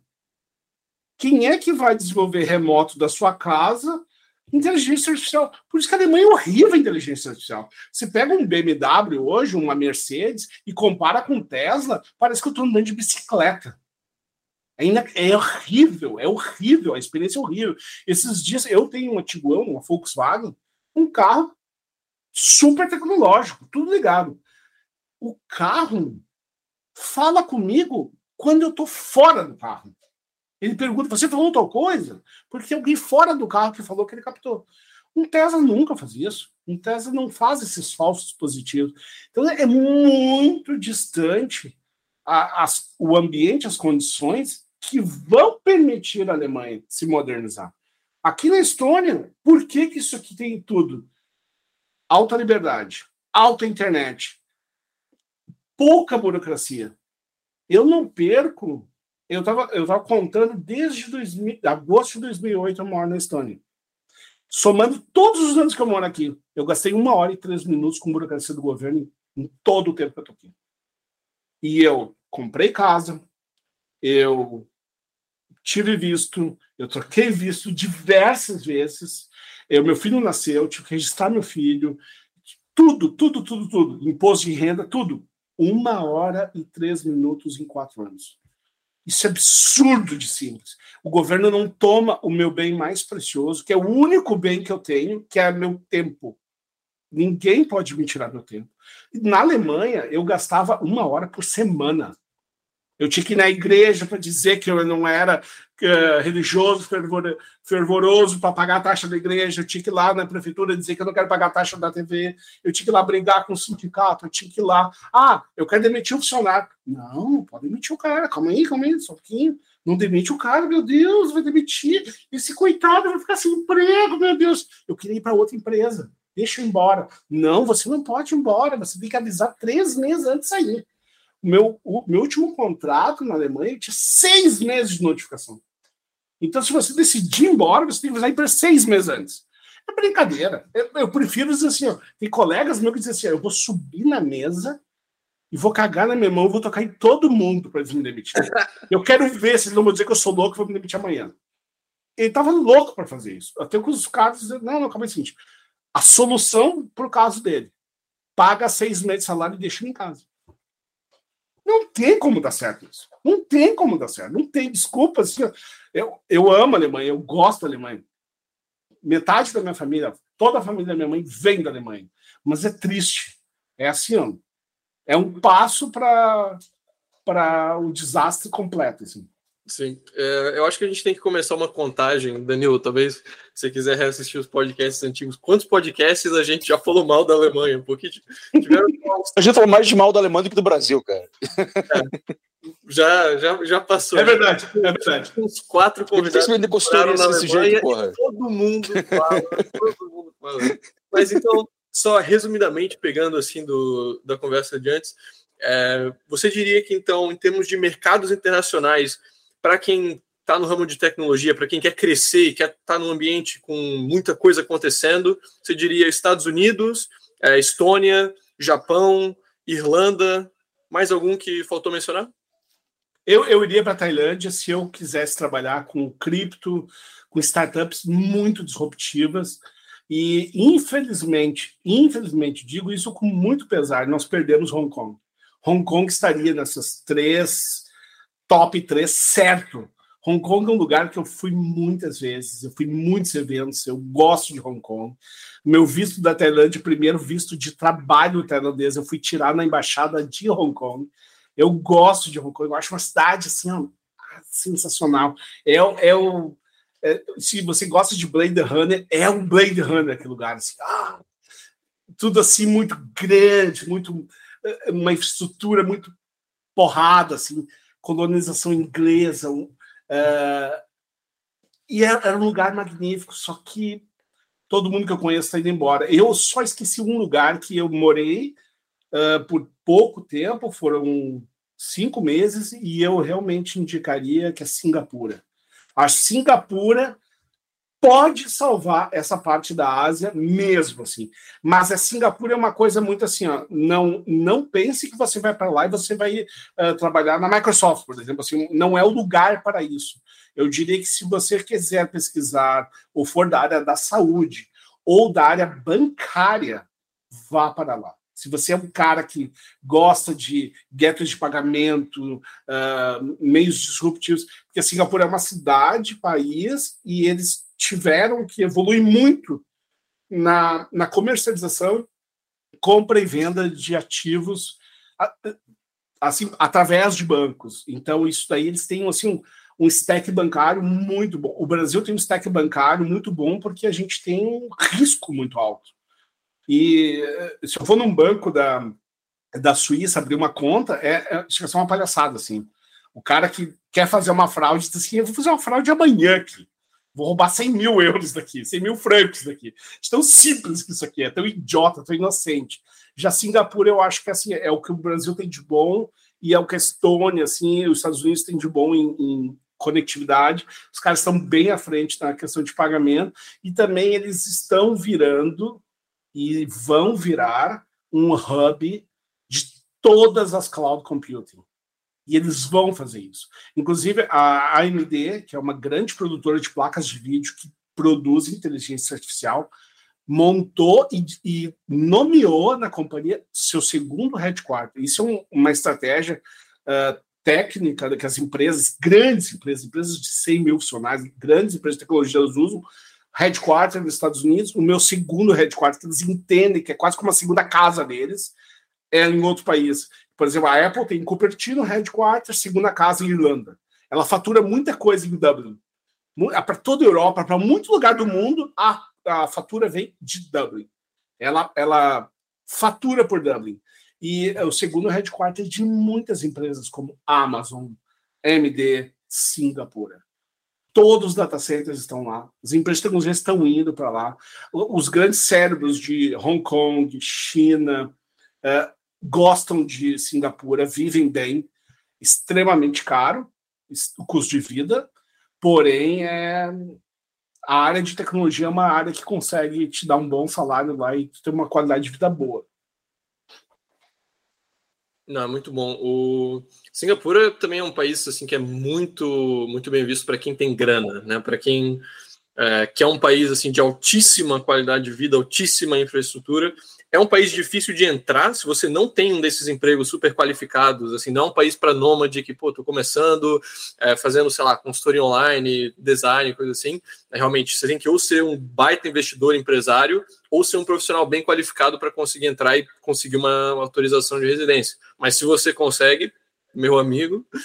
Né? É. Eles fizeram uma coisa que me chamou muita atenção e eu concordo isso há 20 anos eu venho falando isso aí. Uh, Singapura, Singapura não exige uh, graduação, mestrado, doutorado para te dar um visto de trabalho. Eles estão se lixando com a tua formação. Eles querem que tu mostre que tu é um bom profissional e tem uma empresa te sponsorando. Se tu conseguir mostrar isso em cartas de recomendação de lugares que tu trabalhou, você é super bem-vindo lá. Eles estão realmente focados no resultado. E não em preencher um lugar e apertar um carimbador maluco burocrata, dizendo: oh, isso aqui é um cara que tem pós-doutorado, nunca desenvolveu um botão em nenhuma empresa, mas ele tem um pós-doutorado, um pesquisador fantástico. Não vai produzir nada no país. Desculpa, não vai produzir nada põe o certificado na parede e fica tirando foto o dia inteiro, porque é o que tem para fazer com esse certificado. Eu trabalho com pessoas, já trabalhei com pessoas magníficas, pós-doctor, e eu também trabalhei com pessoas magníficas que não têm segundo grau. Eu não tenho o terceiro grau, não me formei.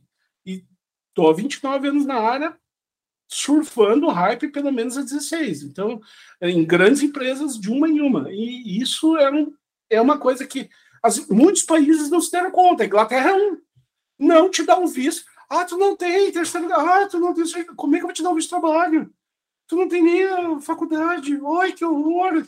A empresa quer te pagar uh, ah, 100 mil francos por ano, mas tu não tem o um certificado. Como é que eu vou aceitar? Como é que eu vou aceitar? Tu vir para cá e tu pagar taxas altas aqui.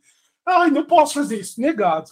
Ah, idiotas. Né? Beleza. Pega a Cambridge, põe uma pedra em cima e fecha aí, porque é o problema. As empresas abrem em, em Londres um, tentando um hub de tecnologia e logo o RH chega e diz assim: cara, um não consigo contratar gente.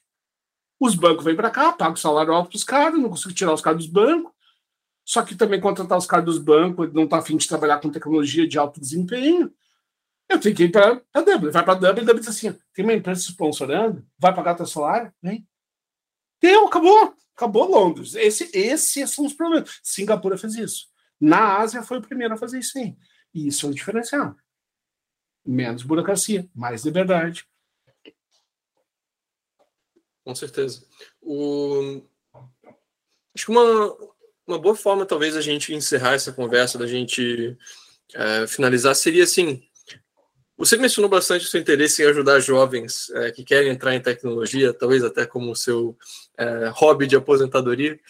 É, hoje, 2022, com a experiência que você já tem, assim, quais você diria que são as principais dicas que você daria para uma pessoa jovem que quer entrar no mercado de tecnologia internacional? Eu diria, primeiro de tudo, tente entender o que você gosta de fazer é, é muito difícil. Eu, eu, pelo menos, pela minha condição de ter o TDAH, é difícil eu me concentrar em alguma coisa. Quando eu me concentro em alguma coisa, é porque eu estou fazendo alguma coisa que eu gosto.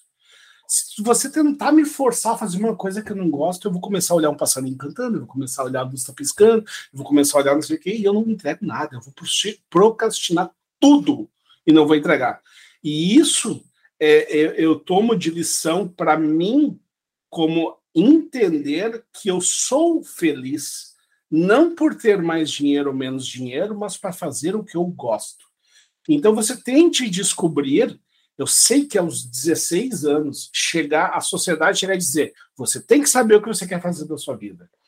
É difícil, é ruim e eu não recomendo fazer isso pegue e converse com seu pai, com a sua mãe e diga assim: ó, pai, quer que eu estude direito numa faculdade federal? Você quer que eu fique três anos num cursinho para depois eu virar advogado e eu gosto de jogos e e mexer no computador? Diga para ele: me dá esse dinheiro que eu vou pegar a mochila e vou viajar o mundo e vou me descobrir. eu vou ver o que eu faço. Eu acho a cultura uh, australiana fantástica nesse sentido.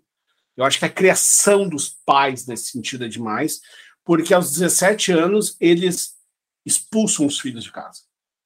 Isso é muito legal. Então, eles geralmente nasce a criança, fazem uma poupança, um savings, começa a colocar um dinheirinho lá, pouquinho, depois aumenta, vão botando, chega os seus, sei lá, 16, 17 anos, eles pegam lá um bom valor lá, sei lá, 20, 30 mil Australian dólares, seria uns 20 mil euros, vamos imaginar assim, uma família humilde, uma família de trabalhadores. O pai trabalha na construção e a mãe trabalha numa cafeteria. Não, não estou falando de, de ser de uma família de boas condições. Ser uma pessoa humilde, mas trabalhadora. Pega esse dinheiro e vai viajar o mundo, vai descobrir. O fato de você viajar o mundo, você vai entender o que você gosta, aonde você se sente bem, aonde você é bem recebido. Você vai aprender línguas, você aprender a se virar. O grande problema da nossa geração hoje é uma superproteção. A gente vê, isso acontece em ciclos, vários neurocientistas, que é uma coisa que eu tive que começar a estudar devido à minha, à minha condição, e eu também tive que estudar economia devido a eu ganhava muito dinheiro e não sobrava dinheiro, alguma coisa está acontecendo aqui. Então eu tive que estudar esses dois, esses dois uh, subjects, duas matérias, fora do, da minha área de interesse, que é tecnologia, para poder ter uma vida melhor. Senão eu estava tendo uma vida horrível ganhava um monte de dinheiro, sobrava, vivia pelado, vivia endividado e, e, não conseguia, não me sentia feliz, não me sentia realizado. Hoje eu me sinto realizado e me sinto rico. Né? E não sei se sou rico e também não quero ser rico, mas eu sou feliz, isso que é importante. Então, se você viajar o mundo, conhecer culturas diferentes, descobrir, você pode voltar uh, para o seu país ou voltar para ou se estabelecer em algum lugar sabendo o que você quer fazer. Isso é uma coisa que eu vi muitos jovens australianos fazendo essa, essa, essa, esse, essa aventura de ano sabático, ou um período sabático, seja quando for, e aproveitando esse dinheiro e vivendo bem humilde, mas viajando o mundo, e entendendo que o mundo não é aquele bairro que você foi criado e mora. Porque hoje o mundo não é esse. Hoje, uh, uh, e daí eu ligo, um pequeno parênteses, que ter passaporte, querer passaporte é a maior besteira do mundo. Eu tenho amigo, amigos brasileiros, não, não são milionários, são bilionários, que chegaram com o passaporte americano e falaram assim: eu quero resign, eu quero cancelar e eu quero pegar meu passaporte brasileiro e ir para Singapura, que eu vou pegar e vou comprar minha cidadania de Singapura, porque se você é americano e você sai dos Estados Unidos, você paga táxis nos Estados Unidos do país que você está. Então, você ter o passaporte, hoje, eu quero ter passaporte, é uma bobagem. Porque eu, por exemplo, eu estou aqui há quatro anos na Estônia. Se eu quiser ter o um passaporte estoniano, é assim. Vou estudar, vou encarar essa língua, vou estudar, vou me dedicar, vou, vou estudar para passar na prova, não é estudar para saber a língua. É uma grande diferença. Estudo, passo na prova de língua, que não é um absurdo passar na prova, é um absurdo aprender a falar estoniano corretamente e decentemente, mas passar na prova não é absurdo. Muitas pessoas com estoniano horrível, pior que o meu, passaram.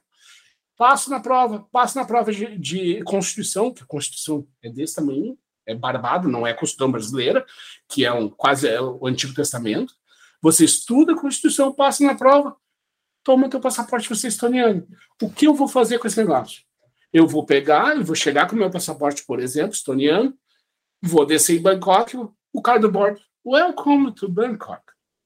Eu mostro meu passaporte e diz, você tem um mês de, de, de visto aqui. Eu diz, não, não, não, não, para, para, toma meu passaporte brasileiro. Ah, bem-vindo, brasileiro. Ai, Pelé, futebol, carnaval, três meses para ti. O que, que adianta? Não me adianta nada esse passaporte.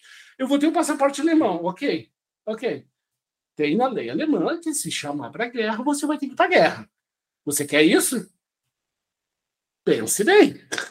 Pode não acontecer? Pode acontecer. Você está a fim de lutar pelo país que você quer o passaporte? É uma boa pergunta. Se você está disposto a isso. Então, tem muitas nuances em você ser cidadão e você morar no país. O que você quer? Você se sente a necessidade de votar, de ser cidadão? ou você quer viver no país e se sentir bem no país. São coisas diferentes. Fechando esse parênteses e voltando para os jovens. A questão de você se conhecer e conhecer o lugar que você quer descobrir o que você gosta, invista e seja bom nisso. Não interessa essa tecnologia ou não. Porque hoje é muito fácil se destacar, como eu disse. A galera não quer mais. Eu, eu tenho, eu tenho uh, ex-colegas de grandes empresas de tecnologia que eu dizia, pô, a tecnologia tal, a gente tem que começar a adotar e usar. O cara diz assim para mim, numa reunião profissional. Eu fui, entrei no YouTube e procurei, não achei nenhum vídeo sobre essa tecnologia. Eu disse assim, cara, é agora que eu peço um aumento, porque eu estou ganhando pouco para lidar com essa gente, ou é agora que eu peço demissão? Porque é difícil, entendeu? É difícil. Eu disse, cara, só um pouquinho. Eu li esses 30 e poucos livros aqui para entender isso, para poder te dizer que isso aqui é uma coisa boa para notar. Ah, Marcelo, vou ter que ler 32 livros, cara. Para com isso, cara. Não, não dá. Essa é a situação atual. Tem exceções? Tem, mas a média está nisso. Então, a, ninguém mais quer estudar, ninguém mais quer ser pontual, ninguém mais quer ser educado, ninguém mais quer ser polite, ninguém mais quer falar o inglês decente profissionalmente.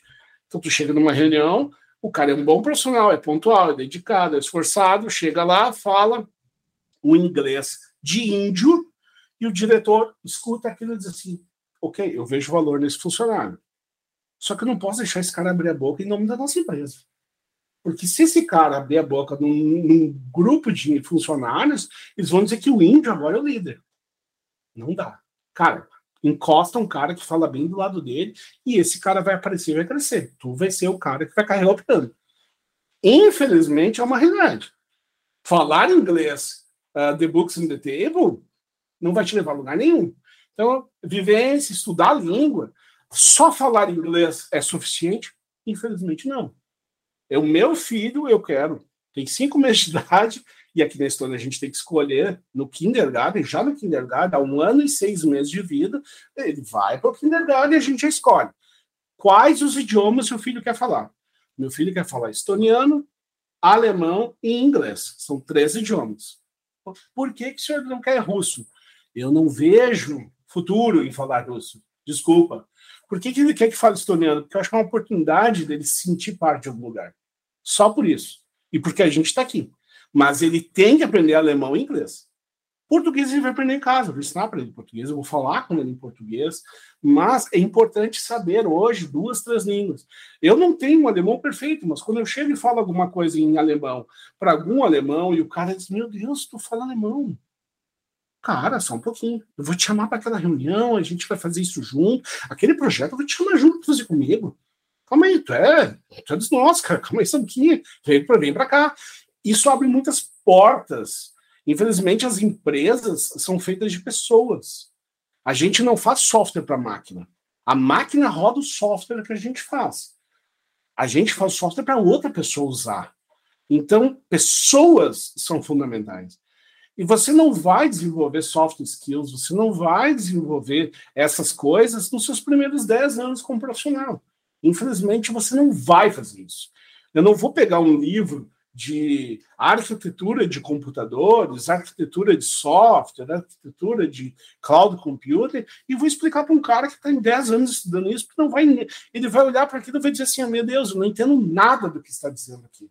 Não tem a maturidade, a experiência que ele viveu aquelas coisas para absorver aquele conhecimento e tornar aquele conhecimento uh, útil e, e aplicável para ele ele precisa ter a base. E hoje eu vejo que a, a, a super proteção dos pais, o jeito que está sendo criado as crianças, é muito prejudicial. Ah, desde a criança começa, a mãe dá comida na boquinha, o meu filho vai cair, se atira na frente. Não, meu filho, eu te salvei, tu não caiu. Ele vai para a empresa, ele, com 16, 17 anos, o cara vai dizer: Cara, esse negócio que tu entregou é uma merda o cara chora, entra em depressão e chega e, e, e diz que não vai conseguir mais. É simples, porque ele nunca teve, desde a sua infância primordial até sua adolescência, ele não desenvolveu o seu emocional. Ele não teve decepções, ele não teve boas, não teve ruins experiências. Não é para pegar a criança e bater na criança, não é para ela ter traumas mas ele precisa desenvolver autonomia. E hoje, eh, minha esposa estuda muito isso, e daí que eu, eu, eu bebo na fonte dos estudos dela, a gente cria nosso filho com autonomia, a gente está criando uma pessoa, a gente não está criando um ser iluminado super protegido. E eu vou para reuniões de empresas que o cara me coloca numa reunião com um salário alto, com uma taxa de aula alta, para discutir LGBTQI gênero. Eu olho para aquilo e digo assim: oh, meu Deus do céu. Eu saio da reunião e posso falar com o diretor? Ai, Marcelo, que bom que você se integrou nas reuniões de gênero. Isso é importante demais para a nossa empresa. Isso posso ganhar um aumento? Dele, por quê? Não, porque, cara, se é para mim ouvir a balbinha, eu quero ouvir com meu bolso cheio. Esse é o problema. Eu não estou fazendo isso, não sou o cara que vai defender esse negócio. Esse é o problema. Eu respeito, eu acho que a gente tem que respeitar todas as pessoas, todas as raças, a gente tem que respeitar todas as opções das pessoas. Agora a gente tem que entender que isso não pode ser enfiado goela abaixo em todo mundo e a gente não focar em resultado e prioridade de meritocracia. E isso está sendo muito prejudicial para muitas empresas, empresas grandes. Eu saí de empresas grandes devido a essa situação. Eu passava mais tempo em coisas supérfluas e quando eu analisava como foi meu quarto, meu ano, eu mesmo fazendo uma reflexão comigo mesmo, dizia assim: eu estou aqui recebendo um bom salário, com um ambiente incrível de oportunidades e que eu não estou crescendo. Eu vou sair daqui como profissional e vou para o mercado de trabalho, caso, caso a empresa me demita ou caso eu de, decida sair, e assim que eu ativar no LinkedIn que eu estou procurando alguma coisa, os headhunters vão dizer para mim, cara, desculpa, mas não tem vaca para ti. Porque você se tornou um profissional desatualizado. Você se tornou um profissional que não é produtivo, um profissional que não me gera resultado. E isso é uma coisa preocupante que eu vejo hoje, que eu acho que o cara sair pelo mundo, aprender a respeitar todo mundo, aprender a entender as diferentes culturas, aprender a diversidade na vida real, no dia a dia, no face to face, tratando com as pessoas, vai ser uma pessoa melhor, uma pessoa mais, psicologicamente mais preparada, para quando sentar a bunda na cadeira numa empresa, fazer um trabalho melhor e fazer uma coisa que ama. Se você faz uma coisa que ama, você estuda sábado, você estuda domingo, sábado de noite você tá, pô, que legal esse, esse, esse vídeo que no YouTube, eu vou ver esse vídeo aqui. É, mas a minha esposa diz: sábado de noite eu tô sentada contigo, nós estamos tomando uma cerveja, tu me botou uma apresentação da Amazon. Eu vou te matar. Eu disse assim: ah, desculpa, pô, tava tão legal, eu queria assistir esse negócio. Sabe, eu faço o que eu amo, entendeu? Então, para mim, não é trabalho essa porra. E para mim, eu só tô fazendo o que eu gosto. Se me desse um real ou me desse um bilhão, eu tava ali também igual. Claro que o dinheiro é importante. Claro, é magnífico, adoro dinheiro. Só que fazer o que gosta é mais suave, a vida é leve. Agora os caras não. Não, só que eu vou ser advogado porque dá dinheiro. E os caras não ganham dinheiro. O cara vai pro Uber daí. Ah, beleza, então, sou advogado. Prazer, advogado. Ah, bom motorista, bom advogado. Uhum. Cinco estrelas. Cinco estrelas. Eu vou dar cinco estrelas pro cara de pena, na real é medíocre isso daí. Eu espero, eu torço para as pessoas, eu trabalho para as pessoas, eu me envolvo com as pessoas para que elas tenham liberdade e que elas possam alcançar o seu máximo. Elas possam fazer o seu máximo. Não interessa o que ela vai fazer. Se ela vai ser, uh, eu, eu vou ser mestre de yoga. Seja o melhor mestre de yoga do, da porra desse mundo. Seja esse cara seja esse cara foda, porque tu ama o que tu faz, tu faz com amor, tu te dedica, tu vive esse negócio, esse negócio tu gosta. E não é por dinheiro. Todos os meus amigos ricos, de, os caras estão doando os seus dinheiro, estão doando dinheiro, estão dizendo. Tem amigo que diz assim, cara, meu filho, eu vou deixar um dólar de herança para ele. Tá, e para que tu vai dar o dinheiro? Eu vou dar meu dinheiro para pesquisa da fusão nuclear. Porque eu acredito que a fusão nuclear vai salvar o mundo. O cara, é isso. O que, que adiantou ele juntar um bilhão? Ele não está interessado no bilhão, ele juntou porque ele é bom no que ele faz. E porque o mercado, porque as empresas precisam dele. E é isso que eu acho que é o segredo da vida, na minha modesta opinião, de tu tentar achar o que tu quer, seja em TI, e vá para os lugares que gostam de ti. Não tente, ah, eu vou para a Alemanha, eu vou ter sucesso na Alemanha, eu vou para. Não, não bater só na Alemanha, eu vou para a China, porque lá vai dominar os Estados Unidos. vou dominar os Estados Unidos e nós vamos ser o melhor país do mundo. E daí o cara vai lá e te coloca no lockdown um ano inteiro e te diz o seguinte, cara, uh, desculpa, mas tu aumentou o teu aquecimento aqui, né? Agora a gente tá com problema de energia, vou ter que te botar na cadeia. É difícil, entendeu? É difícil isso. É, é, é complicado você uh, não ter esse norte, e eu acho que cada vez mais a sétima empresa que está fazendo isso. Ela, eu, eu gostei demais do processo de vocês de olhar assim, ó, a gente faz uma entrevista com o cara, faz um raio-x, entende. Vocês, na realidade, vocês estão fazendo um serviço público, social, interessantíssimo. Que é entender o que o cara gosta, o perfil do cara, e vocês estão facilitando a vida desse cara que tem um medo desgraçado de sair do Brasil, porque ele acha que lá fora ele não. E como é que eu vou viver num país que eu não sou assaltado, que eu não pago 30%, 50% de imposto, que uh, eu acordo de manhã, a gasolina está 10, no outro dia está 5, e eu não sei quando eu vou pagar essa conta. Mas eu vou pagar em algum momento. Então, daqui a pouco muda não sei quem, não sei o quê, e daqui a pouco vira Argentina, daqui a pouco vira Venezuela, não sei. É, é, é muito instável, é difícil de tu crescer num ambiente desses tão inóspito. E isso é uma coisa que eu acho que seria legal. O cara fala com a Sete se tu já é um profissional que está com 40 anos, com 50 anos e se considera velho. Eu, eu vejo muita gente muito bem qualificada no Brasil que tem medo de sair. Simplesmente medo por medo. Isso é terrível. Eu tenho, por exemplo, um amigo que é um cara magnífico, que mora em Porto Alegre. O cara é o bambambam bam, bam do design. As empresas contatam ele no Brasil, de Nova York, do, do Estados, dos Estados Unidos, do Canadá, de, de Londres, do, da Inglaterra para fazer design de interfaces, de coisas magníficas. E o cara disse: Ah, eu tenho medo de passar frio. E daí, no último inverno, no, no Rio Grande do Sul, ele pegou duas pneumonias. Eu disse assim, cara, meu Deus, velho, pelo amor de Deus, eu pago a tua passagem, vem para cá para Estônia e passa o inverno aqui comigo. Fica seis meses aqui. Se tu adoecer aqui, tu volta para o Brasil e fica aí para sempre não, eu tenho medo, porque eu já tenho problema de saúde, eu vou para aí. Imagina um preço a menos 26. Eu quero que esse inverno seja menos 39. Porque eu estou ligando para isso numa casa quente. Não interessa quanto é lá fora.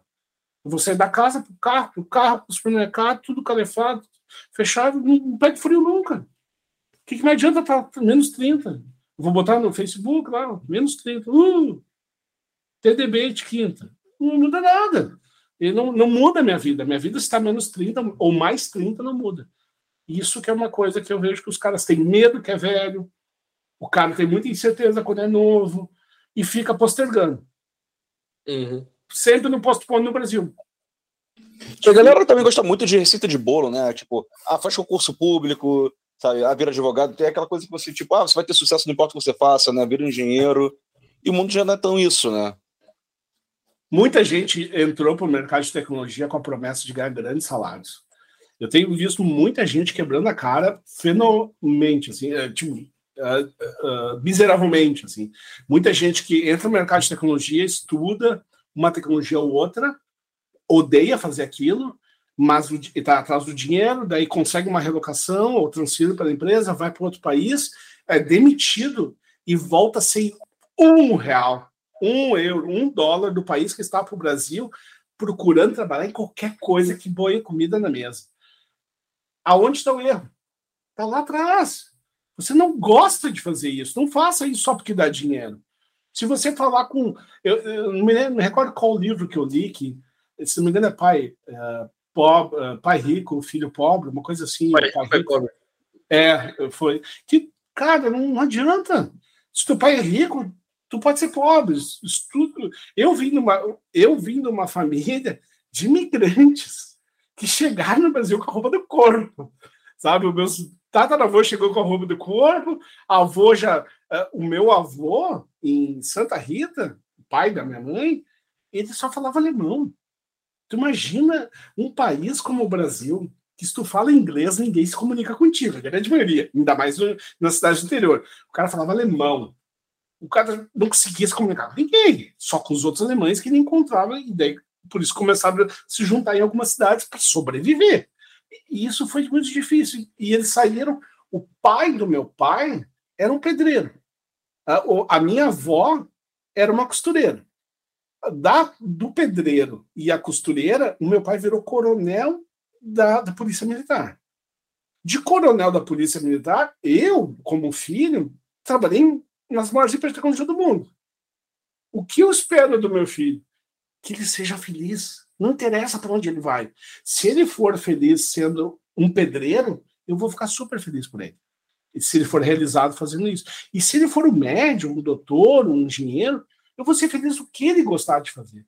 E isso que eu acho que as pessoas estão tendo bastante dificuldade de, de entender que não é pela grana, não é pelo status, não é porque tu pelo cargo está escrito. Sinceramente, não, não é pela minha experiência. Eu faço isso desde o, que eu me conheço por gente, desde os 16 anos. Eu falo com o senhor como se fosse o meu colega de trabalho.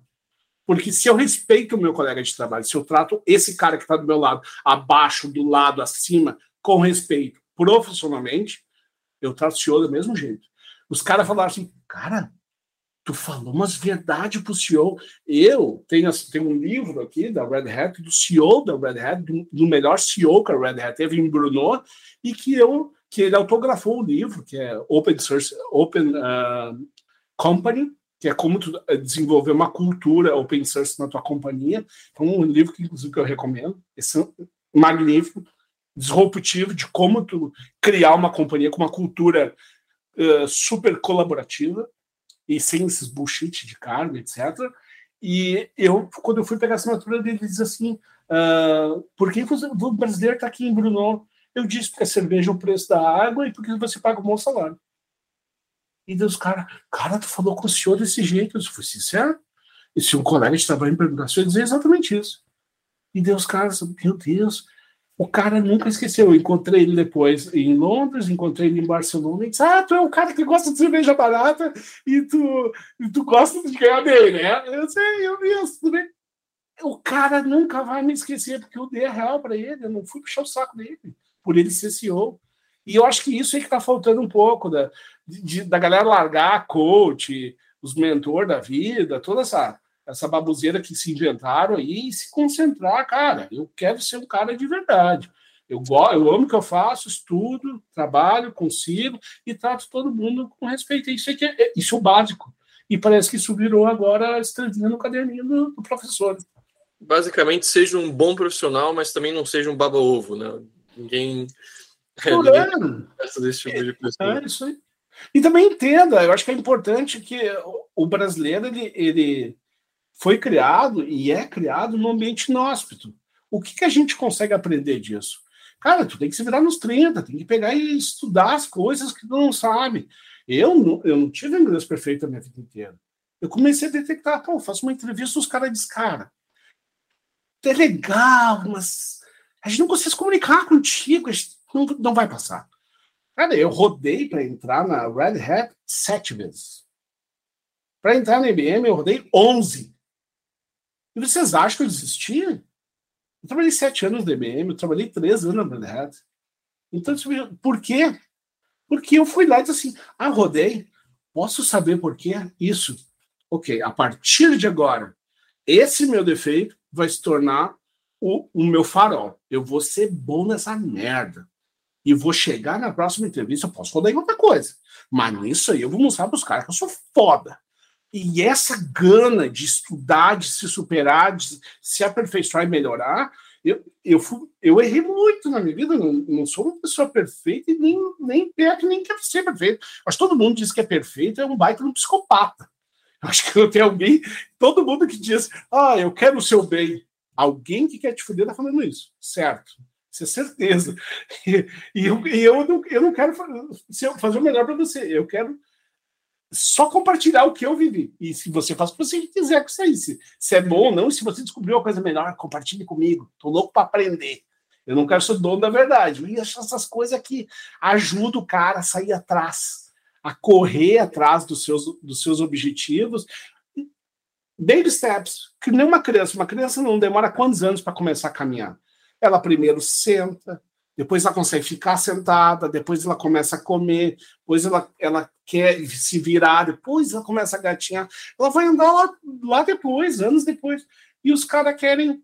Ah, não, eu quero ver um vídeo do YouTube, eu quero ali fazer um curso técnico, uma faculdade, põe diploma na parede, e dá um salário bala aí, cara, agora.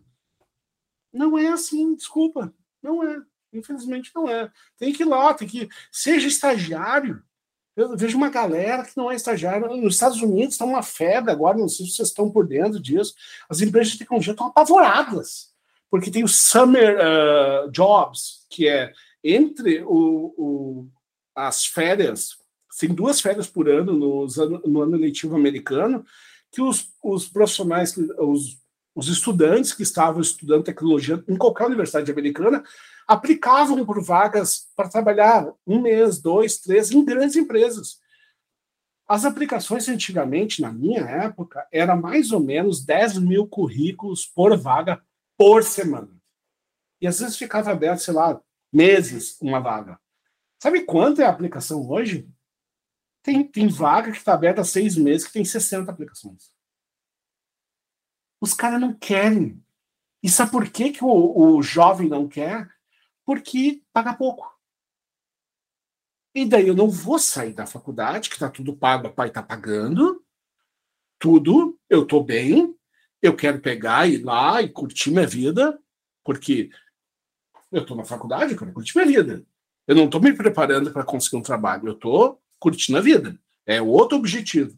E daí, quando ele vai, termina a faculdade, ele aplica, os caras dizem, qual a experiência que tu teve nesses dois, quatro anos? Nada. E deu entrevista. Eu entrevisto, sei lá, vamos chutar aí, umas 20 pessoas por mês. Ah, eu pego os currículos, cada vontade de chorar. Eu disse, pô, queria tanto ajudar esse cara aqui. Não vai dar. De todas as nacionalidades. De todas. O cara não quer fazer estágio, o cara não quer estudar, o cara não participa de nada. Quanto que custa para participar de um voluntariado de fazer qualquer coisa do mundo? Zero. Você, quando é novo, você tem tempo. Troque tempo por conhecimento. Não, os caras trocam tempo por curtição. É uma escolha. Só depois não vem chorar que não tem trabalho, né? Porque a concorrência não é você com os brasileiros. É você com o indiano, com o chinês, com o cara de Singapura, cara da Estônia. Aqui na Estônia está uma febre agora. As empresas, as startups estão enlouquecidas, porque não tem profissional. E como se não faltasse não ter profissional, as empresas americanas tu sabe que lá na Estônia tem um monte de cara bom. Eu vou abrir um Stone ID. E pega uma empresa como a minha, de 1.300 funcionários, abre um Stone ID, começa a fazer entrevista aqui e faz um rombo no mercado. Porque eles chegam assim, ó, a base do meu salário é Califórnia. Eu não interessa quanto ganho na Estônia. o meu cálculo é Califórnia. Ah, mas vai quebrar o mercado. As empresas foram para o governo, se o governo diz, free market, companheiro. Se vira, o governo não vai se meter nesse assunto de vocês. Vocês aí, a gente aqui. E acabou. E daí os caras estão apavorados. O que, que estão fazendo? Várias startups da Estônia estão abrindo unidades em Malta, estão abrindo unidades em outros lugares, uhum. na República Tcheca porque não está conseguindo contratar aqui, porque as empresas americanas descobriram a Estônia. Tu tem a Microsoft, tem Google, Facebook, a Orcato, todas as empresas estão aqui. Eu fui no evento faz duas semanas da Red Hat Open Tour aqui. A IBM tem 60 vagas abertas aqui é o dobro do salário do desenvolvedor que está no primeiro semestre de engenharia da computação ou sistema de informação, seja o que for o teu curso relacionado à TI, aqui. O que, que aconteceu quando eles fizeram isso? Os estudantes, ah, eu estou aqui fazendo estágio aqui no. Vou citar uma empresa conhecida aí, TrustWise. Ah, estou aqui no TrustWise. Pô, mas eu recebi um e-mail no LinkedIn da IBM. Pô, Big Blue, né? Uma empresa de 100 anos e daí, disse, ó, como é que funciona aí? Eu pago o dobro do que estão pagando. Tu acha que o cara faz o quê? O cara diz assim, ok, adoro vocês, gasto, e bom enquanto eu estiver aqui, vou, vai perdendo. E assim vai indo. E isso que está acontecendo bastante. As empresas estão tentando, estão, estão tentando se adaptar porque o trabalho remoto realmente está funcionando. Realmente, é, muita empresa virou a chave, se deu conta, e as que não se deram conta, eu acho que tudo bem. O mercado tem uma, uma, um, uma boa pílula, um bom remédio para isso, se chama falência. Vão, falar, vão falar, eles vão quebrar e vão dar espaço para outras empresas que têm a cabeça mais aberta para o remoto work, que querem contratar pessoas melhores, e é isso. E para fechar, porque eu sei que eu falei pra caralho, porque eu não falo português muito, então uh, quando eu falo português eu falo demais. Diferente de inglês que eu falo menos, porque inglês é diferente, mas uh, uma coisa que é importante é que eu escuto muito de brasileiros. Eu fiz a seleção para a empresa que você trabalhou e que é meu sonho trabalhar e eu rodei. Eu acho que eu não estou preparado para isso. Eu eu, eu, por que tu recomenda isso só para a gente uh, se decepcionar e falhar? Cara, se toda vez que você tomar um não, você vai voltar atrás e você vai entrar em depressão e vai chorar de cócoras no banho, tem alguma coisa errada com você. Você tem que entender que, às vezes, a todas as 11 vezes que eu, errei, que eu rodei para entrar na IBM, eu usei isso como alavanca. Agora tem muita gente que se magoa, que se toma não. Ah, porque eu aplico. É, escuto também outra frase. Eu, eu aplico e tomo não nas entrevistas. Outra, eu aplico e não recebo retorno. Ah, então você. Então, deixa eu entender. Você, você é um profissional que está procurando trabalho, você quer aplicar numa empresa e você quer que a empresa te mande um e-mail, uma caneca, uma camisa, obrigado por ter aplicado numa empresa. Não. O cara só vai te retornar quando tu for selecionado. E se tu for selecionado, e de repente não vai dizer nada, e tá tudo certo. Seja bom, estude para isso, para que os caras, quando vê o teu currículo, meu Deus, eu tenho que conversar esse cara amanhã. É isso que é por isso que não te chamaram. E a última coisa no processo seletivo que eu acho que é terrível, e os brasileiros têm bastante dificuldade, pelo menos os brasileiros que eu converso, se chama live encoding. E isso é a famosa frase do Faustão. O louco. É, como é que é? é, é ele é bom fazer ao vivo, uma coisa assim. Quem é bom fazer ao vivo, uma coisa assim. É isso, live encoding. Live encoding, o cara senta no, no chat, no Skype, no Zoom, no Google Meet, e abre para ti uma tela e diz assim: escreve um algoritmo em, em 20 minutos. Esse algoritmo. E o cara congela, não escreve, ou não performa, erra, roda e perde um salário de 100 mil euros ano. E daí ele se frustra e diz: Meu Deus, o processo de entrevista dessa empresa é nazista. É horrível. Essa empresa quer os melhores, não os medíocres. Infelizmente, hoje você está nessa categoria.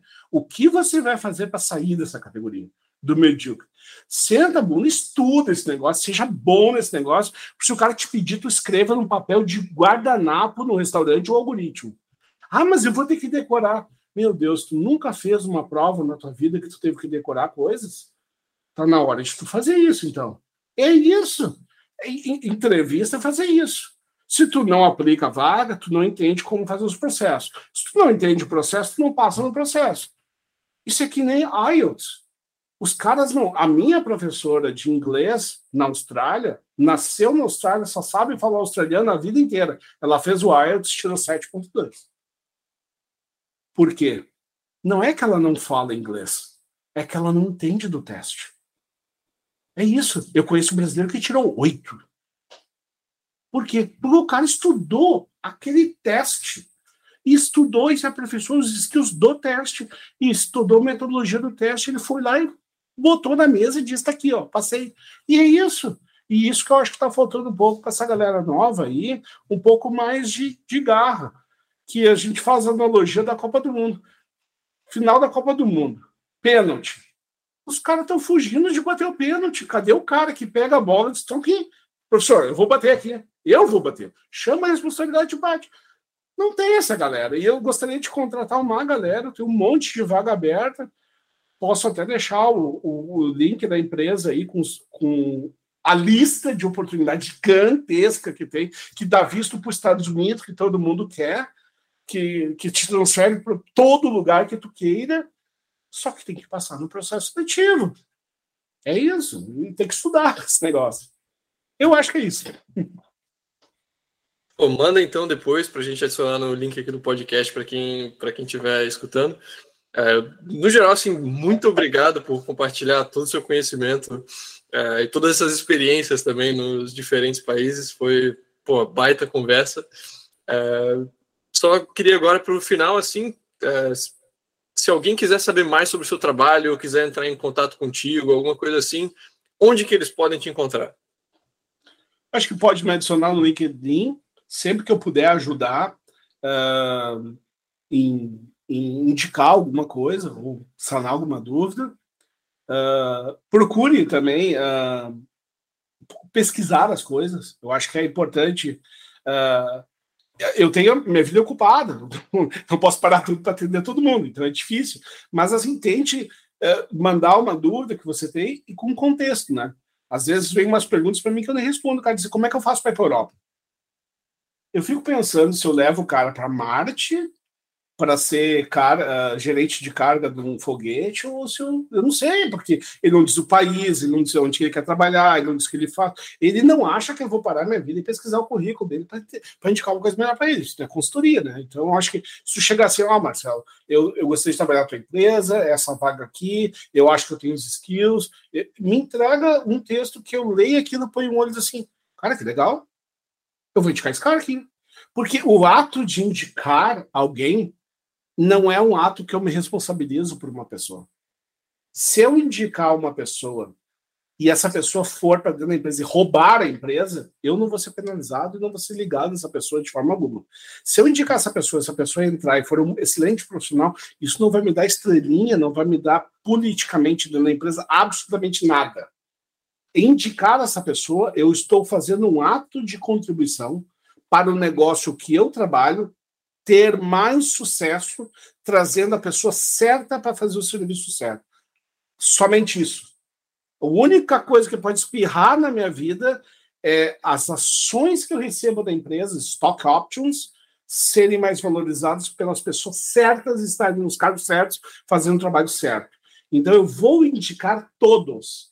E geralmente eu ganho 5 mil dólares por indicação e eu costumo doar os 5 mil dólares para alguma entidade de educação voluntária que ensine alguém e que não tem menor conexão com nenhum grupo político ou governo.